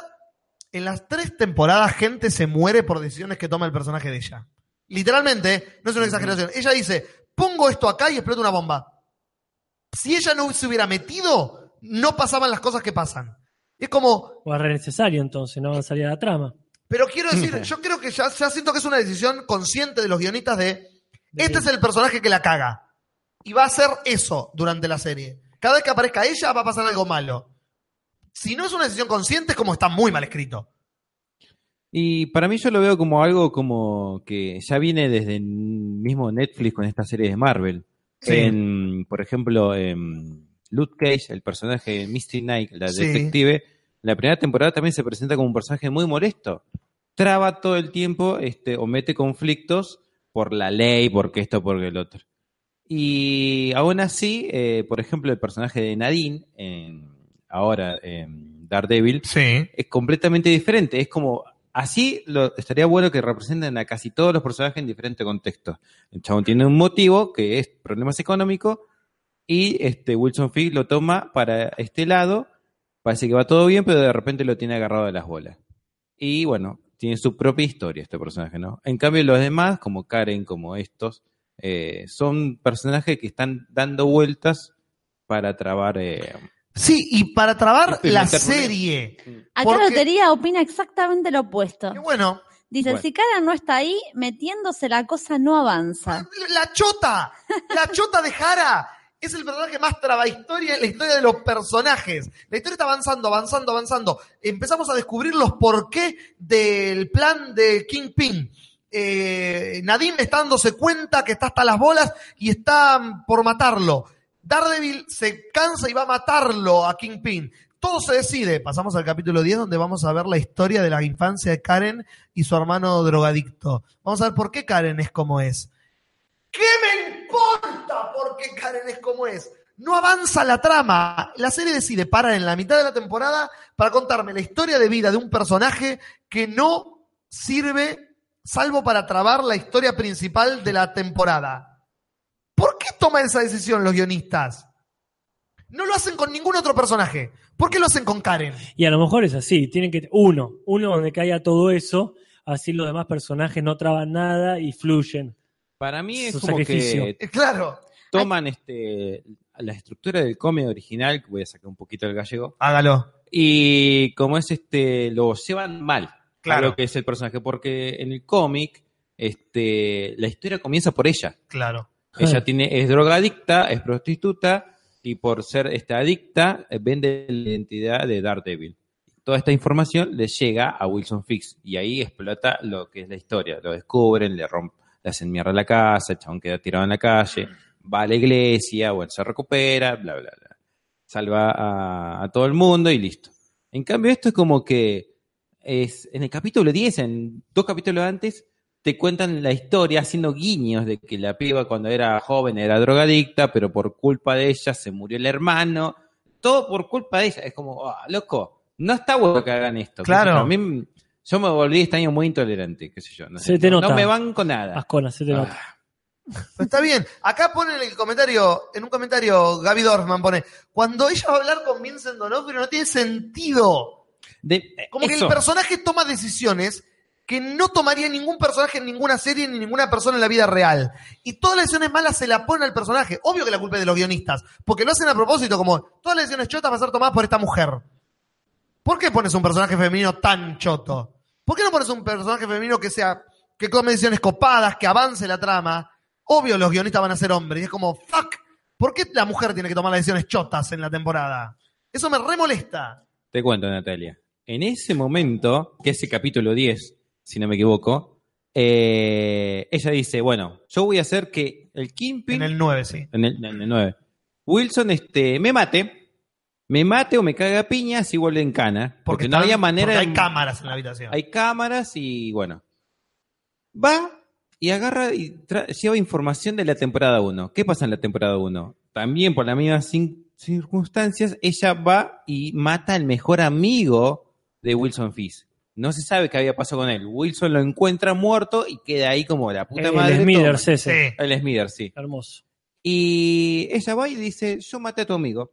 ¿Qué vas a hacer al respecto? El chabón está como a punto de tirarse encima, pero es, este, no lo hace. Y la chabona es como que en ese momento... Ay, salió mal el plan. Había Salió- cámaras, flaca. ¿Qué te pensás? ¿Que la mente más inteligente del crimen te va a matar cuando lo están filmando? Y el personaje este muy eh, vivo agarra y dice, bueno, pero Mac Murdock es eh, Daredevil. Y la mina pone una cara como re que, uy, ¿cómo lo supo? Y el chabón se da cuenta. Y ahí, ¿Cómo lo supo? Claro. La cara del mono. Como, así, no sé. el mono del meme. Sí. Sí. ¿Cómo lo supo? Ah, Básicamente, fue Ay, como, hagan eso, por favor, hay que capturar la escena. ¿Qué capítulo? todo lo que hiciste trajo malas consecuencias. Le acabas de decir al malo que tu amigo es Daredevil. Por ir. ¿Para qué fuiste? Si no sabías qué ibas a hacer. ¿Para qué fuiste? ¿Para qué fuiste? Si sabes cómo se pone. Todo esto de lo que hablábamos, yo como que lo remarco, lo más importante, como que lo más molesto y mal hecho de la temporada esta. Es, este, es- son momentos nomás, pero que te quedan grabados, que a mí me molesta mucho. Eh, si, no sé, estuviesen diferente guionado, sería ya casi perfecta la. Bueno, pero acá lo dicen en el. Hablando de personajes femeninos mal escritos. Eh, eh, un personaje que está muy bien escrito es el de la hermana Maggie. sí, Y la actuación de Joan Wally es excelente. ¿Quién es Joan Librena Wally? Eh, Joan Wally es una actriz, eh, ex mujer de Val Kilmer, que Mira. trabajó en The Doors con, con él y en un montón, un montón de películas. Y eh, es la hermana, la monja que cuida a Daredevil cuando él es chico, a Matt Murdock, y que el padre lo lleva para que lo cuide ahora, que está todo herido porque se le cayó un edificio encima. Ay, bueno, está, está bien. Pero la hermana Maggie no es la hermana, Es la madre. es la madre. Es la madre de la Una monja que pecó. Una monja, Una así se llama en. España. es una novela de... Una, una monja que pecó. Bueno, ahí en ese mismo, en esa misma presentación de este personaje, cuando se presenta un poco del pasado, ahí está bien representado eso. Se muestra a, a la actriz que la hace de joven, eh, yendo a una pelea de boxeo porque eh, se escapó del convento y conoce ahí el padre de, de Matt Murdock. Se enamoran, deja este la iglesia, pero aún así no deja este su filosofía religiosa, con lo cual la termina este eh, llevando en contra porque termina abandonando al hijo recién nacido, lo deja con el chabón. Es muy de monja eso. Es muy de monja, Sí, sí. sí. sí. Es más, vu- vuelve a aparecer el personaje del cura y le dice, vos estás muy mal, te venís conmigo para acá. Eh, Tenemos una amiga que la madre es monja, se hizo monja y abandona a todos sus Sí, sí, hijos. sí, las Oh. monjas son madres abandónicas. Las monjas son madres abandónicas. mira. Mire usted. Bueno, bárbaro. Y esto nos conecta, ya no digo para cerrar de golpe, ¿no? Sí. Pero me encanta que hablemos de padres abandónicos porque... Y de monjas y de religión. Sí, sí, esto se va tornando, se va tornando cada vez más mágico. Pero bueno, por favor, coméntenos como para cerrar lo que quieran. Yo para decir, es la mejor temporada de Daredevil. No la terminé y ya es la mejor temporada de Daredevil. Porque la entendieron. Vino Luke Cage, se metió la magia. Vino Jessica Jones, estaba la magia. A verse Iron Fist, se van a la verga con la magia. Ah. Viene Defenders, se van a la recontrabosta con la magia. Y de, de golpe la gente empezó a dejar de ver y dijeron, "Mm, ¿tendrá que ver con la magia? No fue magia, decía Sí. uno. En este caso fue toda la magia. Y dijeron, chau, ya está. Todos humanos en esta temporada. Todos los problemas son de gente. Basta de magia, basta de gente con poderes. Ah. El único poder lo tiene Daredevil que eh, escucha un poquito más porque el ácido que le cayó. Listo. Muy Pero bien. todos los problemas de esta temporada van a ser de personas. Y funciona, chicos. Era cuando, cuando más simple, más profundo. No era una ciencia. Y todos los personajes son creíbles. Todas las, las- los porqués de los personajes son creíbles. Y la temporada funciona. Cada capítulo es mejor que el anterior. Salvo Sí. el 10. Es muy bueno eso porque es verdad, eh, para mí también la tercera y... Vos muy- igual estás poniendo las manos en el fuego por tu hermano porque no lo viste, ¿o no? No, pero me imagino. Como que si tu hermano... Un capítulo entero sobre la vida de Karen es como. No es entero, escúchame a mí, son 20 minutos Bueno, más. está bien. Luego se va para otra cosa. Eh, la temporada está muy bien, porque como decía Julis, este, están tan bien Ajá. bajaron un cambio con todos estos chinos que nadie, nadie se acuerda quiénes son, eh, y son todos problemas reales, o sea, eh, muy realistas, este, muy, ¿cómo puedo decirte? De Batman de la época buena, ¿viste? Así como Claro. que fue representado en las películas de Ah. Nolan. Sí. Eh, es, vos entendés cada personaje, haces simpatía con cada uno, como por ejemplo la gente Nadine, que no era protagonista, pero fue muy bueno desarrollado. Eh, él es un personaje que, por ejemplo, eh, llevaba muy bien la, la trama de la, de la serie esta, de la temporada esta. La Sí. pregunta del millón. ¿Cómo queda todo para la temporada que viene, la 4? No, no se sabe si va a haber cuatro. Eh, bueno, para la 5. Tampoco. Saltea, What? no, no ¿Cómo es eso? Bueno, entonces espero que haya películas, si no. como es este. Yo. No, el mate... El mate no se sé. lo el sigo mate, tomando el mate. porque está muy bueno. Muy, Bueno, avanzamos entonces hacia la, la inesperada diva de la noche. Ajá. Porque estábamos todos, Daredevil, Daredevil, esto que el otro. ¿Cómo seguimos con la agenda, Nati? Sabrina la bruja feminazi. What? No sabía que la había traducido así. Mismo la voy a ver. Ya está. la traducción para Argentina. Quiero ver esa serie. Acá ninguno terminó de ver la temporada, así que... Yo ni la empecé. Yo no la empecé. Bueno, bárbaro, entonces. Para compensar, ¿viste? Pero la terminé. Se llama en realidad El mundo oculto de Sabrina o Las escalofriantes aventuras de Sabrina, depende de la traducción. Me gusta más esa, ¿eh? Mm. Las escalofriantes. Porque es muy, muy sincero. Son bastante escalofriantes. Ojo, Ajá. Julis, cuando lo veas. Sí. Si es que la ves. Puede ser que la, la chusmé para ver qué tanto difiere y qué tanto se parece Dorfman. a mi serie de la infancia. A Gabriel Dorfman acá en el chat le trajeron la, la entradita, digamos, de la comida, la tiró a la mierda, fue ni siquiera al postre, al café. ¿Qué onda con Salem? ¡Pará! ¡Pará! Uy, Pará un poco, Dorfman, pará. Pero más vale, si no hay quilombo, si no hay un poquito de controversia, nadie habla de las cosas. No Pero bueno, éxito. ya vamos a llegar. Esta serie está basada, no como mucha gente pensaba, en Sabrina la bruja adolescente de, eh, de Nickelodeon, que a la vez estaba basada en un cómic cómico, Mm. sino que está basada en La El mundo oculto de Sabrina, que es un cómic mucho más oscuro, este, sí, y dramático. Entonces eso ya marca una diferencia estética y en el tono este, completamente con, el, con la conocida por Mm. nuestra generación, sobre todo que vivió su adolescencia, infancia eh, con esa marca. Sí. Pero bueno, eh, es inevitable compararla no solamente con Sabrina la bruja adolescente, primero Sí. porque es altamente icónica. Así que acá no puedo decir mitosis sin pensar en mitosis es. O sea que hay, hay una gran, gran, gran, un gran riesgo ahí, que es ese, no es una serie que por ahí perdida o hechizada, que es re icónica, pero hace Claro. 50 años, hace 20 años o menos que estaba Sí, sí.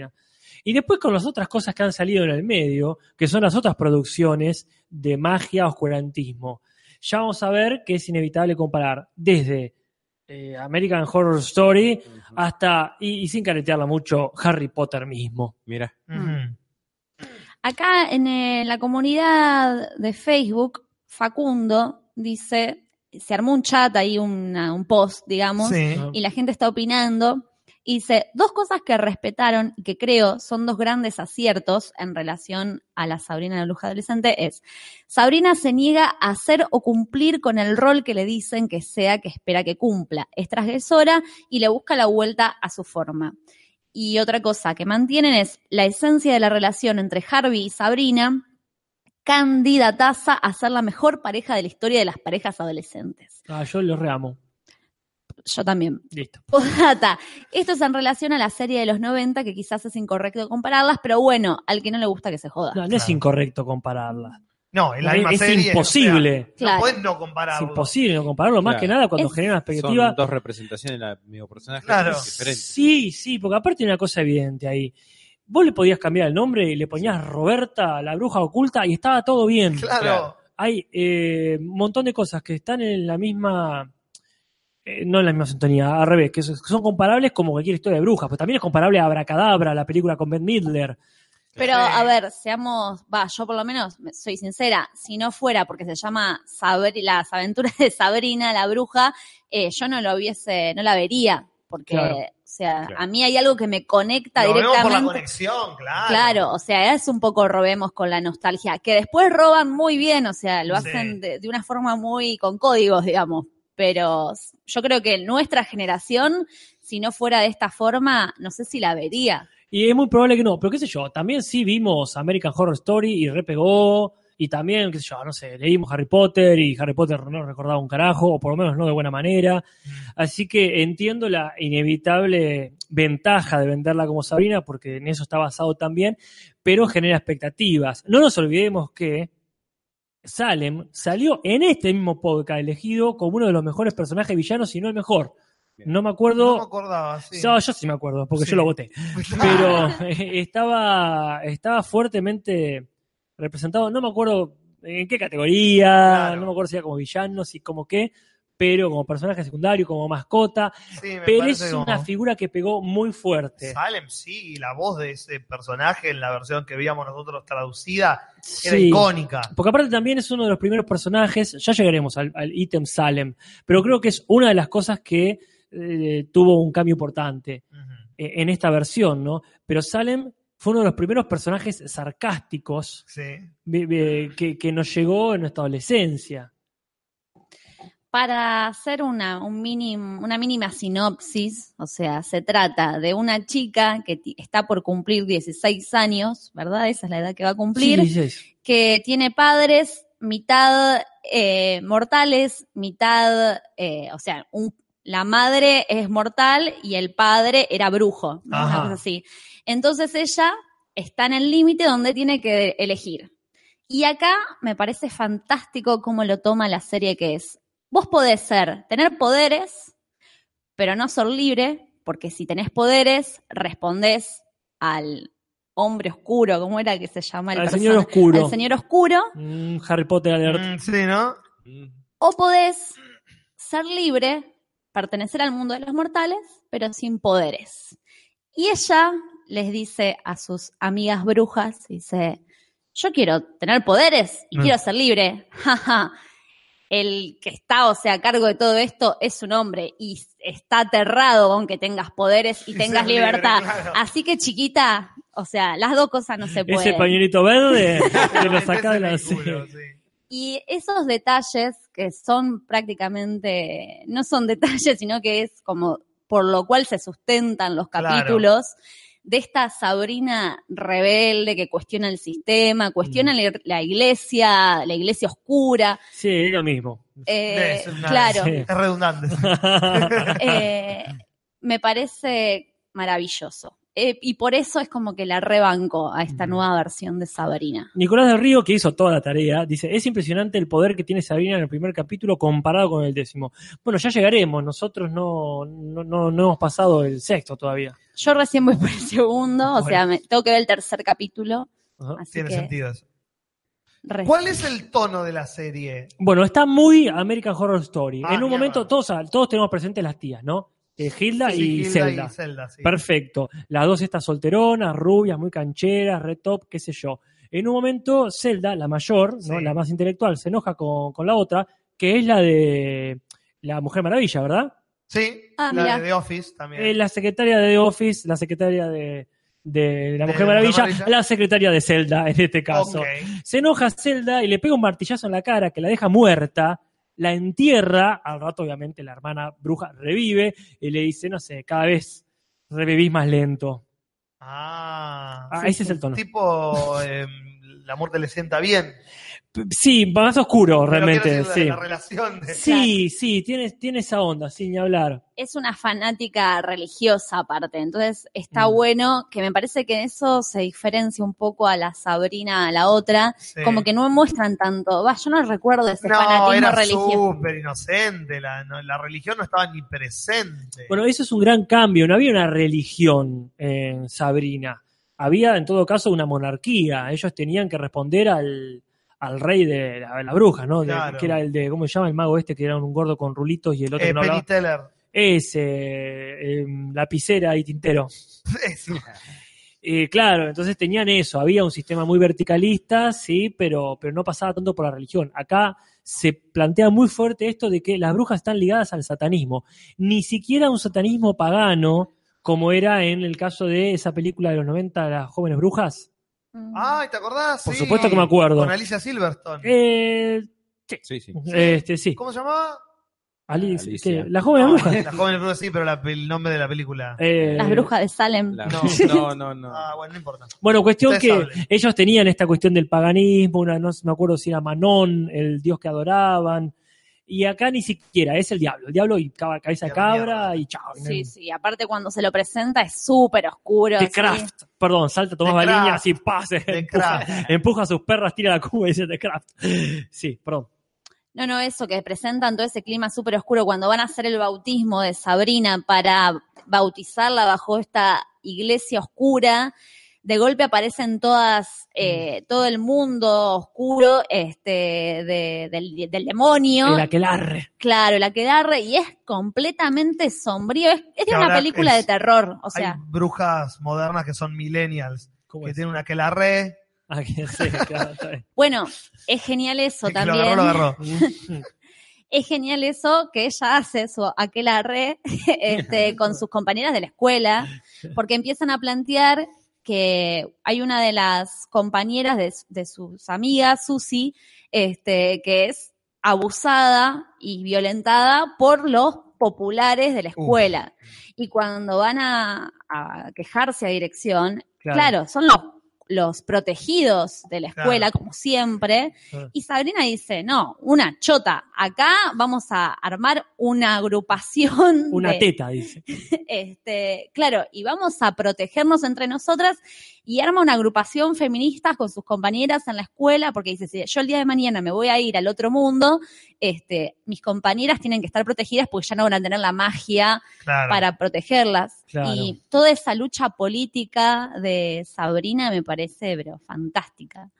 Acá Leandro Coria, cierto, sí. sí, te dijo Julis. No era, no era Alicia Silverton, era Nev Campbell. Sí, Alicia de- estaba muy ocupada haciendo de Batichica. Exactamente, Ah. era la de la era Scream. La chica Scream. Era chica Scream, sí. Qué noventas todo. Todos Todo 90. muy 90. Sí. Qué hermoso. ¿O no? ¿Eh? Acá Nicolás del Río dice, el que hace de Susi es no binario. Digo el porque así le gusta que le digan. Así se siente identificado. Él se, se nombra Susi. con el prefijo él. ¿Susi? No sé. Susi es, eh, que yo dije la amiga, que ah, abusan, sí, sí, eh, pero- pelo corto. eh, claro, le dicen Susi. ¿Están cantando Está- gol? Está jugando River, ¿no? Eh, bueno, si vos lo Sí, decís, vos lo sí. decís, Camper, porque Ah. están gritando como si. Pero Si estuviesen en el Sí, escudo. como si estuvieran acá en el, el escenario y Ah. Argentina hubiese ganado la final del mundo. Eh, chicos, no les quería decir, pero los camarines los alquilé para que vean el partido. Por eso se queda. Pero es, ba- es bastante fa- Sí, fantasmagórico. ¿no? Porque- Es que si supiese, supiese algo de Gol Ángel de River son re fantasmas, pero no tengo ni puta idea, así que. La B y todo eso. Sí, acá la gente dice que también está gritando por todos lados. Sí, está terminando el partido en este momento contra Gremio. Yo ¿Contra estoy informando, ya que estamos. Sí, estoy buscando sí. y está terminando contra Gremio la Copa Libertadores. Nahuel Ah. Sanabria dice, Moreno más que gol se escuchan tiro. Bueno, está bien. No, acá, y acá nosotros hablando. El mundo se cae y nosotros acá hablando, de Sabrina. Pero bueno, eh, el tono de Sabrina eh, va, va muy por este lado. Hay una comparación, con- una comparación constante Sí. entre, primero, nuestro mundo, ¿verdad? Las, las realidades sociales. Yo no termino de entender, y me parece que está genial, ¿en qué época está pasando esto?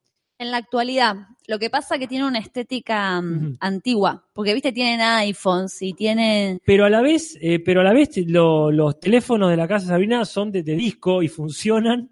Me encanta toda esa mezcla, así es como. Sí. Para muy mí es genial. como una decisión estética, como de tener elementos que pertenezcan, eh, va, y de hecho como que leí por ahí también eso, como que tienen elementos que pertenecen a otras épocas, pero sucede en la actualidad. Ok, no es un futuro retro donde a la vez. No. Va, qué sé yo. Me parece que no, va, por todo lo, por lo que estuve buscando y viendo por ahí, es eh, todo el mundo dice que es la actualidad. Este, Mm. sí, la ropa, toda, toda la estética, es como que aparte dice que es un pueblo donde pareciera que siempre es Halloween. Sí. Así Ah. empieza. This is Halloween, this is Claro. Pero es Halloween, es mañana. Ah, La- Mañana, dentro de 20 en minutos ya 20 Halloween. minutos es Halloween. Mirá qué bien. Bueno, muy, este, muy Harry Potter toda esta cuestión Sí. del trasfondo familiar. Los padres, lo voy a decir así. Los padres murieron, los, eh, los padres del personaje protagonista murieron en un accidente dudoso que la, la tía en este caso le dice que fue sin duda un accidente, aunque después nos vamos enterando de que puede haber implicaciones mágicas relacionadas a el Señor Oscuro. Tiene un horrocrux. Eh, pero claro, ¿qué onda? Y es lo mismo. ¿Tan igual? Es lo mismo decir. No, tan Nuevo. igual no, tranquilo. Porque una vez que se entera que tiene poderes mágicos, lo mandan una, al personaje principal, lo mandan a una escuela de magia. It. A ver, paren, porque el cómic, ¿en qué año lo escribieron? Porque por ahí el... El, cómic cómic fue- de ahora es del 2014, creo. 2014, sí. Ah, Sí. No, igual tranqui. Hay un trasfondo mucho más político-social que es que sus compañeros eh, la acusan de ser sangre mestiza, Pará, de que tiene como, como una sangre, digamos, no sé, sucia. Cas, estás hablando de Harry Potter. No, no, te juro que no. Te, te- te juro que no. Pero bueno. Eso es mejor o peor, no sé. Pero para disfrazarla, el bullying es una chica eh, morena pero rubia. Ah, Así que bueno. y el cómic original original de Clarisa, de Clarisa, Ese es el cómic original. Clarisa la original. bruja adolescente. Para- Ese lo hago yo mismo. Para, para, para despistar, para despistar, y ya te juro que no jodo más con Harry Potter, Sí. es muy parecida a Hermione, posta, es muy parecida. La actriz, La actriz Sabrina es muy parecida a Emma. Emma- Kiernan Shipka. Kiernan Ship- lo dijiste al revés, Juli. Sí. Está- estás en modo, Juli. estás en modo David Lynch. Kiernan Ship- Es muy parecida a Emma Watson, ¿verdad? Sí, Kiernan Shipka. Es la de, la de Mad Men. Sally Draper, Sally Draper, claro. que es increíble el personaje en, en Mad Men porque ella arranca la serie con, no sé, 5 años y termina con 12, pónganle. Y también la vimos en Feud, la En- de claro. Beth Midler, la de Beth Midler, la de Beth Davis y John Crawford, la, la de Susan Sarandon, ¿te acordás? No. Susan Sarandon y... mm, ¿Quién Eh, era la otra? Eh, y Jessica, Jessica Lange. La de las dos actrices que se odian, ¿te acordás la serie Sí, sí, esa? lo- ah, no, la serie, sí, pero no la vi. Ah, no la vi. Sí, sí, no, no te acuerdo acordás. de Fuge. Fuge, sí. Fuga, sí. esa, esa. Eh, pero sí, esa es la protagonista. Bueno, bueno, Vamos a hablar tanto como vos quieras de esta, Nati, ¿eh? así, porque vos- no, no quiero hacer, la verdad no quiero spoilearla esta, pero bueno. No, no, por, mí spoileada, no tengo problema. Bueno, lo, lo que, bueno, vamos a hablar un poquito de Salem. Yo creo que podemos hablar de eso porque es una interesantísima vuelta de tuerca la que le dan. Hay, y, y Yo basta- recién, o sea, por donde voy recién aparece Salem. Bueno, contanos. Recién aparece. no, como que ella tiene que adoptar una mascota, o que en realidad no es una mascota, sino es como una especie de ángel de la guarda oscuro, pónganle, y lo tiene que, como que lo compra de un libro retro donde eh, ve un catálogo y puede adoptar a la mascota que quiere. Una cosa así. Es una bon de, de mascota, Claro. de mascota diabólica. claro. Es que puta le dan un Una catálogo Vonnegut. para que elija. Y bueno, y. Ah, Claro. y Sabrina por esas cuestiones le termina como medio apareciendo Salem, que primero aparece como una especie de como de monstruito, Genial. de elfo oscuro, este, que después se transforma en un gato. Yo no sé si después vuelve a transformarse, a mutar, Mm. este, pero después una vez que aparece, lo- la característica principal es que aún no lo escuché hablar y no sé si habla. No, no habla, no habla y es interesante esto de, de que no hable porque lo compensan por otro lado, lo compensan hasta ahí, ¿no? No habla que re- realmente es una gran pérdida eso, porque la, no tiene, casi no tiene humor la serie. Mira. Que, Ah. como bien nos demostró, eh, a lo mejor, bueno, American Horror Story, puede haber incluso humor negro, pero acá no, hay, no hay casi nada de humor que yo recuerde. No me atrae eso. Y la verdad que resta bastante, pero sí tiene acción dentro de todo. Sí. Bueno, acción no, no, no es que Harry Potter que se, se empieza a tirar Claro, con la rayos con la varita. con varitas, claro. No, pero eh, eh, Salem, que medio de Deus Ex Machina, pero cuando se complica la cosa, Salem la escucha de otra parte del mundo y va corriendo y pra, pra, se caga trompada con, no sé, un espantapájaro zombie. Es, es una tragedia, o sea, es drama, es Sí. para llorar y es aventura y terror. O sea, sí, es por- va por ese lado. Bien, como bien dice Nicolás del Río, eso es un duende, pero, ¿sabes? Duende, elfo, que yo, ñomo. Se entiende, la idea es que es como, no es un gato realmente, ¿no? Se Como- salen de lo esperado, digamos. Eh, totalmente. Eh, el, el- como lo dice todo el mundo, el rol más parecido al que tenía es este muchacho de color que es un primo, Ujú. que bueno, medio obvio también esto, en vez del gato negro pusieron un pibe negro. Ahí como That's racist. que aparte es gay, entonces está toda esta cuestión de chicos, hacía falta meter tanto en un solo personaje que no se sabe bien todavía por qué, por lo menos no hasta el capítulo que yo llegué, eh, tiene una especie de condena, pero no transformarse en gato, sino que no puede salir de la casa de las tías Ajá. No puede salir de ahí porque este, no se sabe bien qué quiso hacer. Ponerle que en un momento dice quise explotar el Vaticano. Típico. Sí, cosas que tira hace uno cuando es adolescente y Yeah. brujo. Pero bueno, están ahí. Están ahí con el pibe este, pero tampoco es gracioso, o sea, es leve, ni siquiera sarcástico, es levemente eh, forrito en algún Claro. momento, pero en algún momento, después un pibe bueno, no, no, no está ese, esa cuota hermosa de, de, de chúpate un huevo, soy un gato, puedo ser un brujo Claro. encerrado que de todas formas voy a bardear. Porque soy un gato. Eh, ¿Harry Potter tiene humor? Sí, sí, tiene humor, Sí. lamentablemente poco, pero bueno. No, no, porque yo ponele, lo- cuando la empecé a ver, Sabrina, como que asocié ese mundo y Mm. dije, no sé si la voy a ver porque es más como una onda de las cosas que le, o no sé, crepúsculo, Dios, por sí. esos lugares así que son un, poco más solemnes. Sí, claro. Eh, y- No, Harry Potter se vuelve solemne, se pone solemne Claro. para el final. Pero las dos primeras películas tienen más humor, la, No, todo, hasta las 5 tiene humor. Bueno, hasta porque la el personaje. cuarta y la quinta. sí. Hasta que Ron no se baja un cambio y se pone más oscuro, Sí. eh, mínimo el comic relief era él. Sí. Pero no, salvo en la sí. tercera, que abandonan todo el comic relief, salvo por lo de la rata. Cuarón dice, no se ríe nadie acá. Bueno, sí, señor Cuarón. Pero bueno, eso es hasta ahora Sabrina. Quizás hagamos otra, re- otra review cuando terminemos con toda la temporada, quizá no. ¿Quién sabe?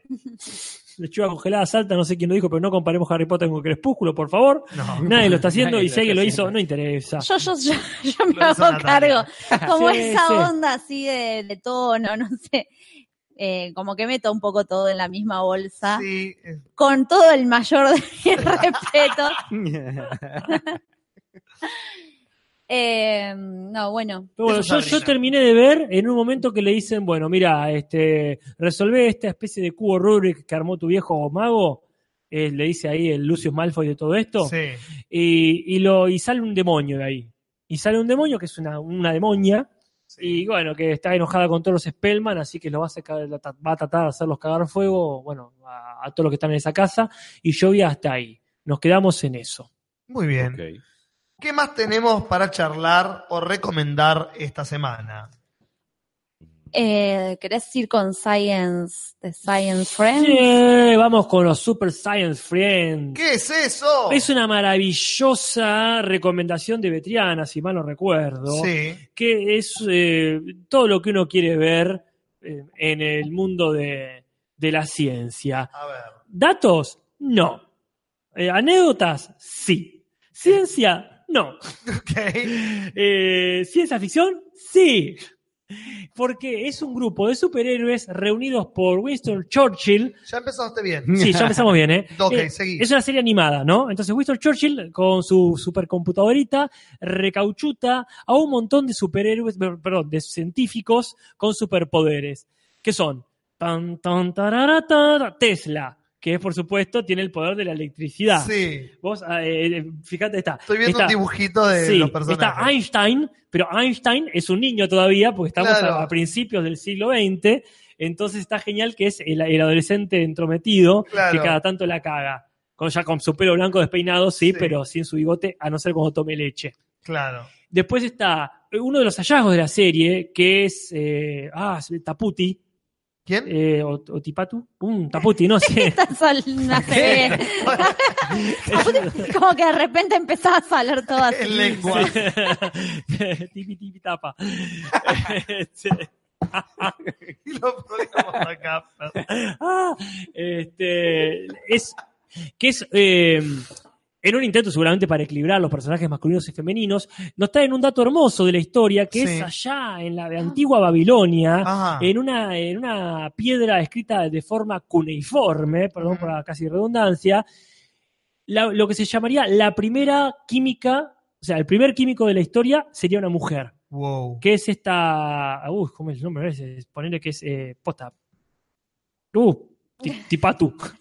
Basta, Carlos. Bueno, no importa. Sí, no, me- es- es Si no la recordaron durante. Taputi, sí, ahí está. Taputi me dice internet. Que sí, Taputi sería como esta eh, creadora de perfumes Sí. que en la antigua Babilonia eh, mezclaba cosas, hacía experimentos para hacer perfumes, ¿verdad? O sea, Mirá la- vos. el primer exper- los primeros experimentos químicos de la historia. ¿Al- ¿Puedo adivinar por el dibujo? Sí, puedes adivinar por el dibujo. Atrás está Marie Curie. Está Marie Curie, que tiene, por supuesto, el poder de la radiación. Atrás de todo está Freud. Está Freud, que todos discuten, no sabemos bien qué hace Freud acá, tirando, tirando el palo. Pero tiene poderes, poderes psíquicos, o sea, puede controlar la mente y los deseos. Y me falta uno. Sí, ¿Quién es? describilo.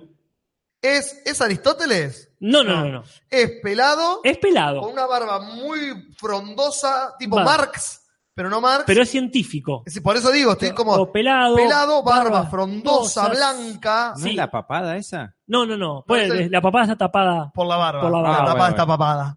Sí. Es ese señor Darwin. Charles Darwin, Que claro. tiene el poder más maravilloso porque se transforma en todos los animales que quiera. Como que evoluciona de pronto en cucaracha, de pronto en un mandril gigante. Ese es los gemelos fantásticos. Es Ay, hermoso. eh, acá están diciendo eso en el chat. sí. Claro, se parece a Sócrates. ¿A quién se le ocurrió esta La voy a genialidad? rever. La voy a ver Bueno. cuando llegue a mi fucking casa. Sí, no, no a Betriana, pero hacía Brett. eh, ah, no me acuerdo el apellido del señor este que lo creó. La cuestión es que viajan en el tiempo, por supuesto, y se enfrentan a los que todos creo que se enfrenten. Primero a los comunistas, a unos astronautas comunistas que quieren anular las ideas de Isaac Newton Claro. para que cambiara el curso de la física. Después se enfrentan a unos clones nazis que son todos científicos, que son irónicamente muy queribles, porque Sí. son, son bastante inocentes dentro de su absoluta maldad. Yo vi un capítulo que se quieren robar los premios Nobel, entonces van a robarle a Marie Curie eh, sus premios, este, Claro. y es un enfrentamiento ahí contra los nazis, pero eh, porque ellos quieren premios, Quieren por más de premios. que es muy gracioso ese capítulo. Brett Juvinville Ese. es el creador de la serie. ¡Qué nerdeada Es fantástica! una nerdeada. Mi capítulo favorito, eh, aunque puedo llegar a cambiarlo, es el que se enfrentan Tesla contra Edison. Uh, Edison es un gordo forro. Lo odiamos todos. Lo odiamos todos, ¿eh? Todos Sí. odiamos a. Discúlpeme, acá yo hablo por todo. Sí. Si a alguien le, le cabe eh, Thomas Edison, Le cabe Se retira. el patriarcado. Sí. Porque bueno, Tesla tiene ese complejo, él como un caballero europeo.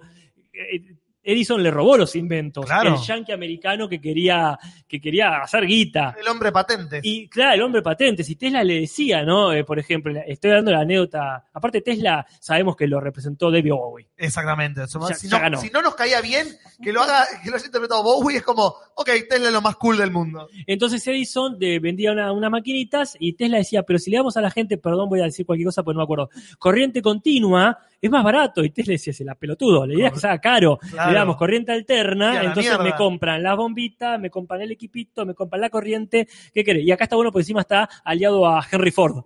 Ah, ya está, es malo con malo. Es lo peor del mundo.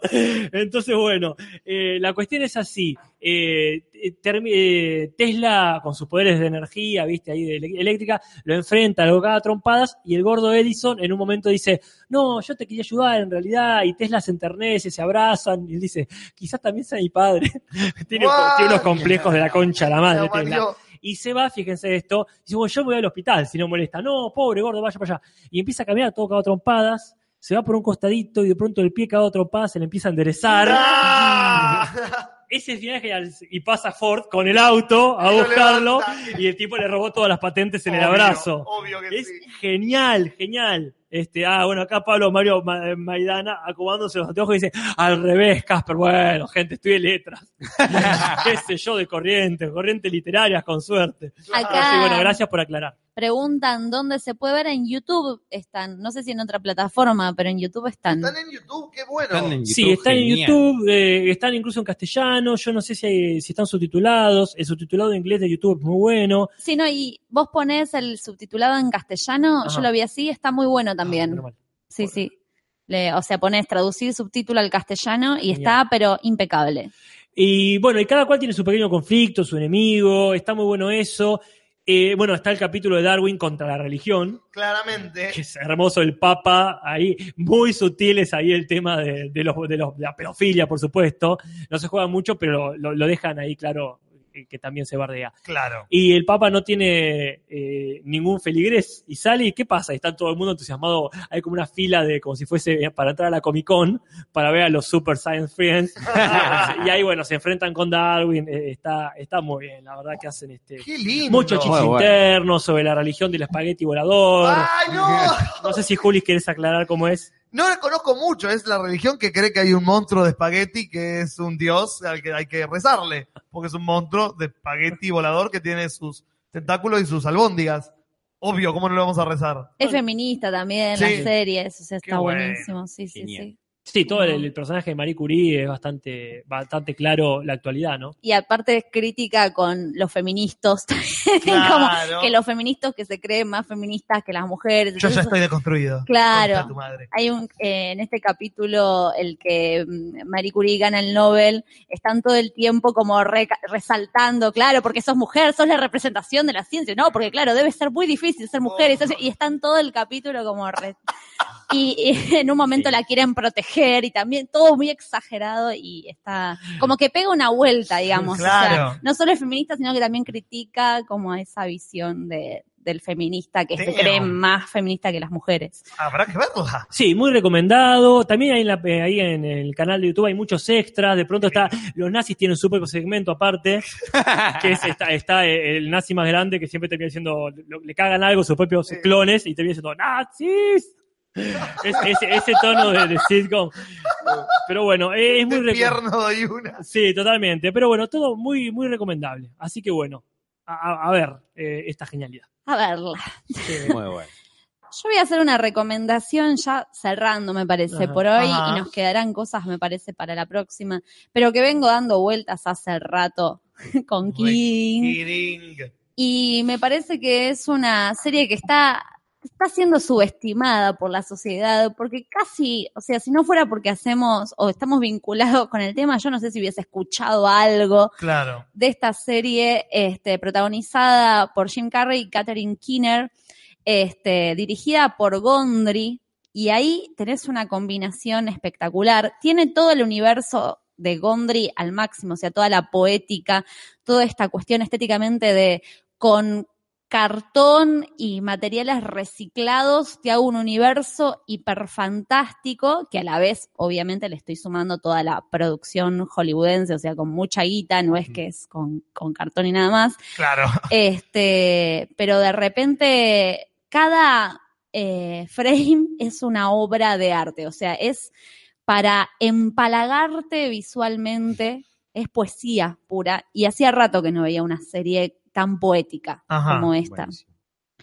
Eh, es la historia de una especie de Carlitos Balá, pero, Dale, seguí. pero yankee, que tiene un programa de televisión. Con Martín. Eh, ¿Cómo? Como Martín. Mar- Martín Yankee. Este, la cuestión es que este, eh, este pr- eh, protagonista de Sí. programas infantiles se le muere un hijo, o sea, no estoy spoileando nada porque así arranca la Claro. serie, es, Ah, tranqui. este, y entra en una depresión, o sea, se, se divorcia, o sea, todo en su vida como que empieza a salir mal, y el tipo, el personaje, está en el mismo lugar que Jim Carrey, el actor, vida. en la vida, Es como cuando hicieron Birdman Claro, con Michael, Michael, Keaton. Keaton era como too close to- on the nose. Entonces, como que antes hacía un programa súper ñoño, eh, infantil, y de repente está haciendo el programa y empieza a improvisar y les empieza a hablar de la muerte, de la, de la oscuridad, de la enfermedad, eh, como que se empieza a cebar con todo lo que él está flasheando. Y le cancelan un toque el programa. Bueno, es genial el personaje del padre, que a la vez es su jefe, es el Frank. Langella, Calculo que es sí. el de Frost Nixon. Calculo que sí.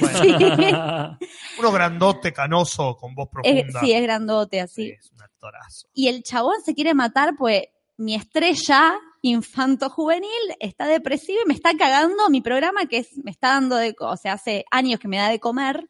Este, entonces se quiere matar y está viendo de qué forma puede voltear a su propio hijo Nice. y hacer, por ejemplo, eh, yo- Chef on Ice, no, Mr. Pickles on- Ice. Claro. Entonces es ponerle una cabeza de cartapesta a una, persona. a una patinadora y el personaje de su propio hijo. Acá Jorge Duré, genial, compara como Yuya y la niñita cortada en pedazos. Tal cual. Claro. Sí, sí, como que la muerte es real, chicos. No, pará, Yuya. No acá. No va acá, Yuya, eso. empieza a hacer ese viaje el chavo. Entonces todos los que rode- lo rodean lo quieren matar porque les está cagando el negocio. Claro. La hermana de él, que bueno, también es hermoso cómo desarrollan los conflictos. La de Virgen a los 40, Sí, Catherine Kinner. este, la mina siempre estuvo, es la creadora de todo el universo fantástico de las marionetas del Ajá. programa. Pero ella nunca tuvo un protagonismo en el programa y el padre le dice, no, vos sos la mente, sos la organizadora, sos la mano de obra, pero la estrella es, Es Jim Carrey. claro.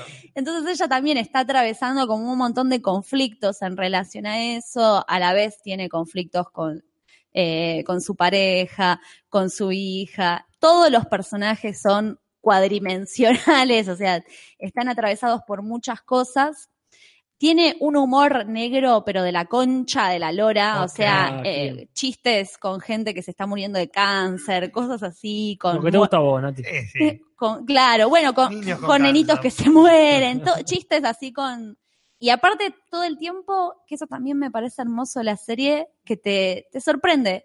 O sea, en una escena que de repente parece que se va a volver re solemne y trágica, Sí. de repente se vuelve súper oscura y, mm, por ejemplo, bueno, voy a spoilear un poco, Spoiler. pero hay un personaje, este, no, no lo voy a spoilear porque... Ah, no. No, pero me acabo de arrepentir porque es como Contá que está bueno, de, está bueno descubrirlo. Pero es Bueno. como que mm, en un lugar donde la gente tiene que actuar de determinada forma con una persona que se está por morir, eh, todo el entorno actúa completamente diferente y los llevan hacia un lugar de humor, por ejemplo. Claro. Cosas así, escenas eh, absurdas, hay musicales, o sea, hay todo lo que me gusta. Claro, básicamente Eh. es la serie para Natalia. todo lo Eh. que quieren las guachas. Sí. Así que véanla, no se la pierdan. Bueno, y después está toda esta, la destreza cinematográfica de Gondry de filmarte un plano circular donde el tiempo va pasando y está coreografiado, o sea, Claro. no Ah. usa, eh, la, o sea, sí hay postproducción, pero no la postproducción que resuelve todo, sino que tratan de hacer todo el plano coreográficamente con escenarios giratorios y gente que entra y saca cosas y personajes que entran y salen, este, muy a lo Gondry este, generando, sí, demostrando destreza. Este, así que es maravillosa. ¿Dónde se puede ver? Yo Mm. la vi online. Eh, ¿En Netflix? No. Descargada. online en las páginas. as- En Cuevana 2, sí, existe Cuevana 2 todavía. Sí, aunque parezca mentira. No, pensé que ya estarían por las 5. No, como que la dos la pegó y se quedaron ahí. Como Terminator. Claro, Claro. no existen más que la dos. Sí, la vi en Cuevana 2. Bueno, yo voy a hacer una recomendación muy pequeña, solamente, ni siquiera una reseña. Fui, siguiendo el consejo de todo el mundo, fui a ver una película de estudio, ¿cómo era? Gilbilly, Ghibli. de estudio Ghibli, y ahí de, de los muchachos de Hayao Miyazaki, y me vi La Tortuga Roja. Pero no es de Miyazaki. No, ni siquiera, Entonces- ni, ni siquiera entiendo dónde están los japoneses ahí. No es japonesa la película. Todo archi francés. Claro. Pero bueno, les recontra recomiendo La Tortuga Roja, es bastante literal, hay por lo menos tres grandes verdades en ese título, así que vayan a verla, es una maravilla y, este, y no tiene texto, así que los que no quieren escuchar o que no quieren leer, eh, es, es solamente belleza, belleza, belleza. ¿Puedo hacer una recomendación yo ahora aprovechando? Sí, seguro, Ah, mientras... Este eh, domingo eh, por Netflix se estrenó la segunda temporada de la serie animada Castlevania, basada Ah. en el videojuego de los 90. Y si a ustedes les gusta ver cómo eh, Drácula destruye la religión y quema iglesia y todo eso, ujú. mírenla, es muy, muy buena. La primera temporada, perdón. La primera Dice temporada. Ascona golpeando la mesa y haciendo que se caiga su propia muñeca. Que yo estoy posicionando en mi Eh, atril. la primera temporada son cuatro capítulos, no más, y ahora eh, tiene ocho capítulos. Vi solamente el primero. Son muy cortitos los capítulos, de 25 minutos. Ah. Tiene una animación muy linda y nada, la historia está muy buena. Drácula vengando a su amada muerta porque la iglesia se la quemó. ¿Qué más querés? Ah. Eh, vamos eh, a, a preguntar, este, Natalia, ¿no? Sobre la encuesta. Marielita, ¿estás ahí? Sí, Natalia. Eh, Y cuando venga Mariela veremos los resultados de esta encuesta que ya, ¿no? ¿Alguno recuerda cuál era la encuesta? Yo tengo una memoria de pescado con ese con las encuestas. Nunca No. me acuerdo qué es. Por ahí voto y después me, me olvido que voté. Ah, porque me encanta, no es que. Está bien, no es que no lo sabés de la semana pasada. No, es por ahí- a veces sí, a veces no me olvido de votar porque se me pierden todas las publicaciones de la comunidad. Eh, creo que era sobre el peor trabajo, ¿verdad? Sí, el peor trabajo. Bien, No. bárbaro. Mientras Mariela va preparando los resultados, yo voy a recomendar The Romanov. Ah, Ah, Es una serie por, creada por la gente de Mad Men. Es una antología, todos los capítulos son diferentes. Y bueno, ya en algún otro programa la traeré, muy bien. porque es muy buena. De Romanov. pero perdón, trata ahí de los Ares y todo lo demás. El, el rey que le matan toda la familia y eso. ¿no? Rusia, Claro. Reyes. O sea, es, Rasputín, Gente O de sea, apellido Romanov. es Ah. así. co- como la vida negra, ¿no? Ah, sí. Son, Ascona gruñó, no sé si gruñó aprobación o. Ah, no, está en otra, está en otra. son historias de personas que se creen vinculadas con la dinastía Romanov. Ah, Pero cada capítulo es una historia diferente. Creo que son todos en la actualidad. Bien. Veremos. ¿Está Mariela con los resultados de la encuesta? Sí. ¿Qué nos dice? El puesto 5 es limpiador de alcantarillas en la India. Y dice, nos lleva a googlear. No lo ¿Lleva a hagan. googlear? No, no, no, no, no, dice que googleemos, pero muchachos, todos sabemos que. No, no. Igual nosotros tenemos un amigo que se cayó en una alcantarilla de la India. Sí, posta. Perdón. Necesito Porque más. estábamos en una ciudad que creo que era Mysore, en la India, y todas las, eh, las casas tenían adelante una zanja directa como a la alcantarilla. O sea, no era una zanja como las que yo tenía cuando era chica en los hornos, que era una zanja chiquita. Era tipo una zanja de un pozo de un metro y medio. Ok. Y nuestro amigo Iván, que lo conocen por el sí. piloto Ajá. de la hora de mi vida, salió así como a lo más campante, pelotudeando, muy la, la, fu. bailando, haciendo performance y se cayó íntegro en el pozo, se enterró en la alcantarilla Ah. todo lleno de mierda y no se enfermó. ¿No De- se enfermó? Desarrolló un poder Claro. inmunológico. Ah. A la caca. Chupa la Daredevil. ¿El puesto 4? El puesto 4 dice, no, María, ese fue el puesto 4, el limpiador de ¿Y baños. el 5? No, guarda, porque este es el limpiador de baños públicos, Ah, en general. Ah. Perdón, perdón, claro, son cosas distintas. Y el puesto 3, limpiador o limpiadora de cine porno. Estamos con el tema de la limpieza. Sí, ¿no? La limpieza no le gusta a la gente. Ah. Puesto 2, masturbador de animales para inseminación. Oh, existe ese laburo. Sí. Che, acá dice, ¿por entre paréntesis, existe. Es un laburo real. Es un laburo real. Ningún trabajo es malo, decía Bueno, Don Ramón. hasta que llegó a ser masturbador de animales. Puesto 1, policía o cualquier fuerza de represión social Jesus con una Christ. carga política por detrás. Ahí está, se puso, se puso, politizan todo, politizan Sí. todo. Y avisa también, Mariela, que sale un after ahora, cuando terminemos que ya falta nada. Pero antes de irnos, nos gustaría encaminar al menos cuál será el título de esta noche. Ya puede ir tirando la gente los títulos de las cosas que pasaron hoy, a ver qué después elegimos fuera del aire. Ay, no pusimos la cortina de comentarios, me estoy dando cuenta. Ah, ponelo ahora que no. terminamos. Vamos a poner las dos. No pasa nada. Todos son comentarios. Al fin y al cabo, de eso se trata La otra todo después esto. igual. Sí. Ahí está. Qué belleza esta. Hermosa cortina que No el estoy- Saud ha hecho. ¿Qué? No la estoy escuchando. Yo tampoco, por eso estoy hablando. estoy hablando. Ahí, está viéndose el programa. Los comentarios de la semana anterior se. ¿Cuánto te pagarán por ser masturbador de Los animales? No lo suficiente. O es la gratis. a la gente que le gusta. Ah, puede ser eso. Pero vos- no vos sé pagás. si querés que lo haga alguien que le guste. Ah, también es cierto. ¿Vieron que hay mucha gente que ha masturbado a sus mascotas cuando están en celo? Pasa, pasa.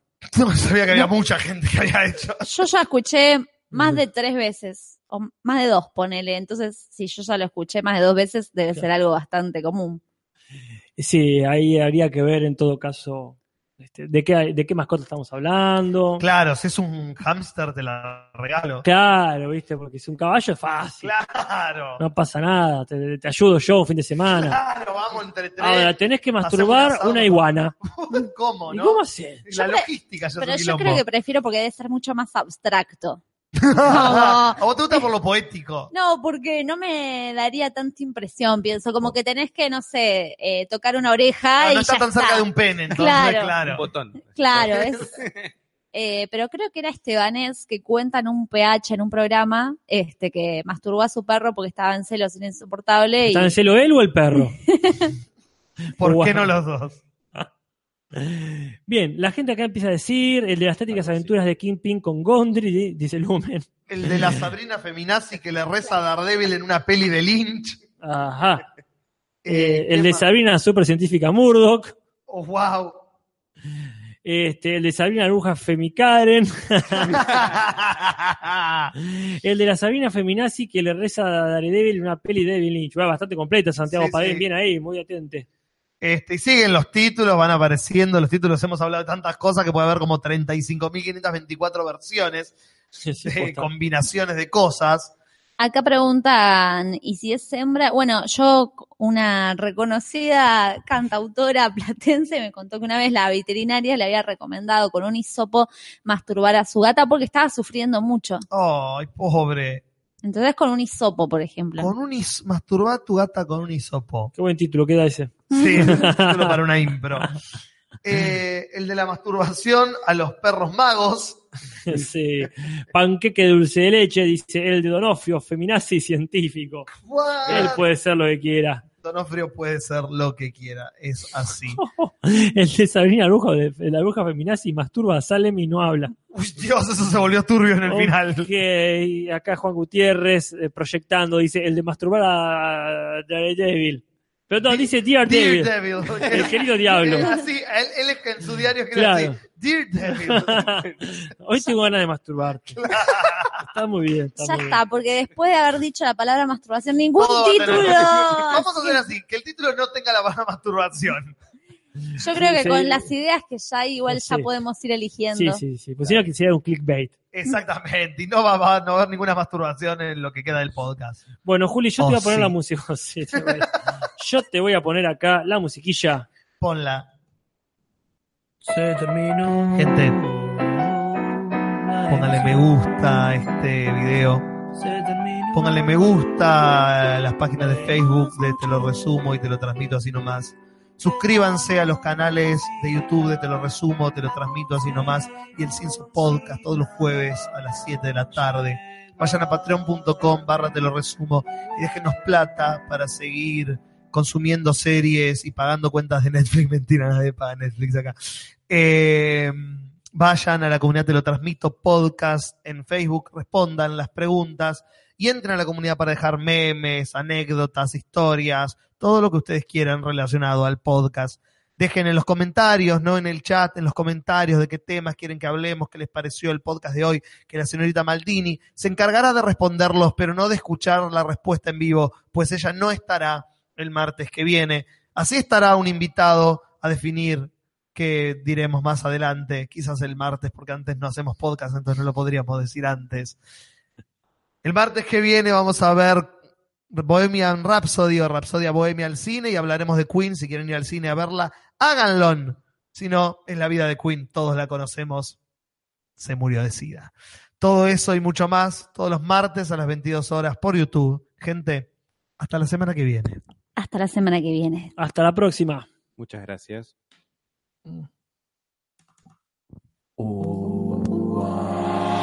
Te lo transmito así nomás. Buenas noches, podcast en vivo en YouTube.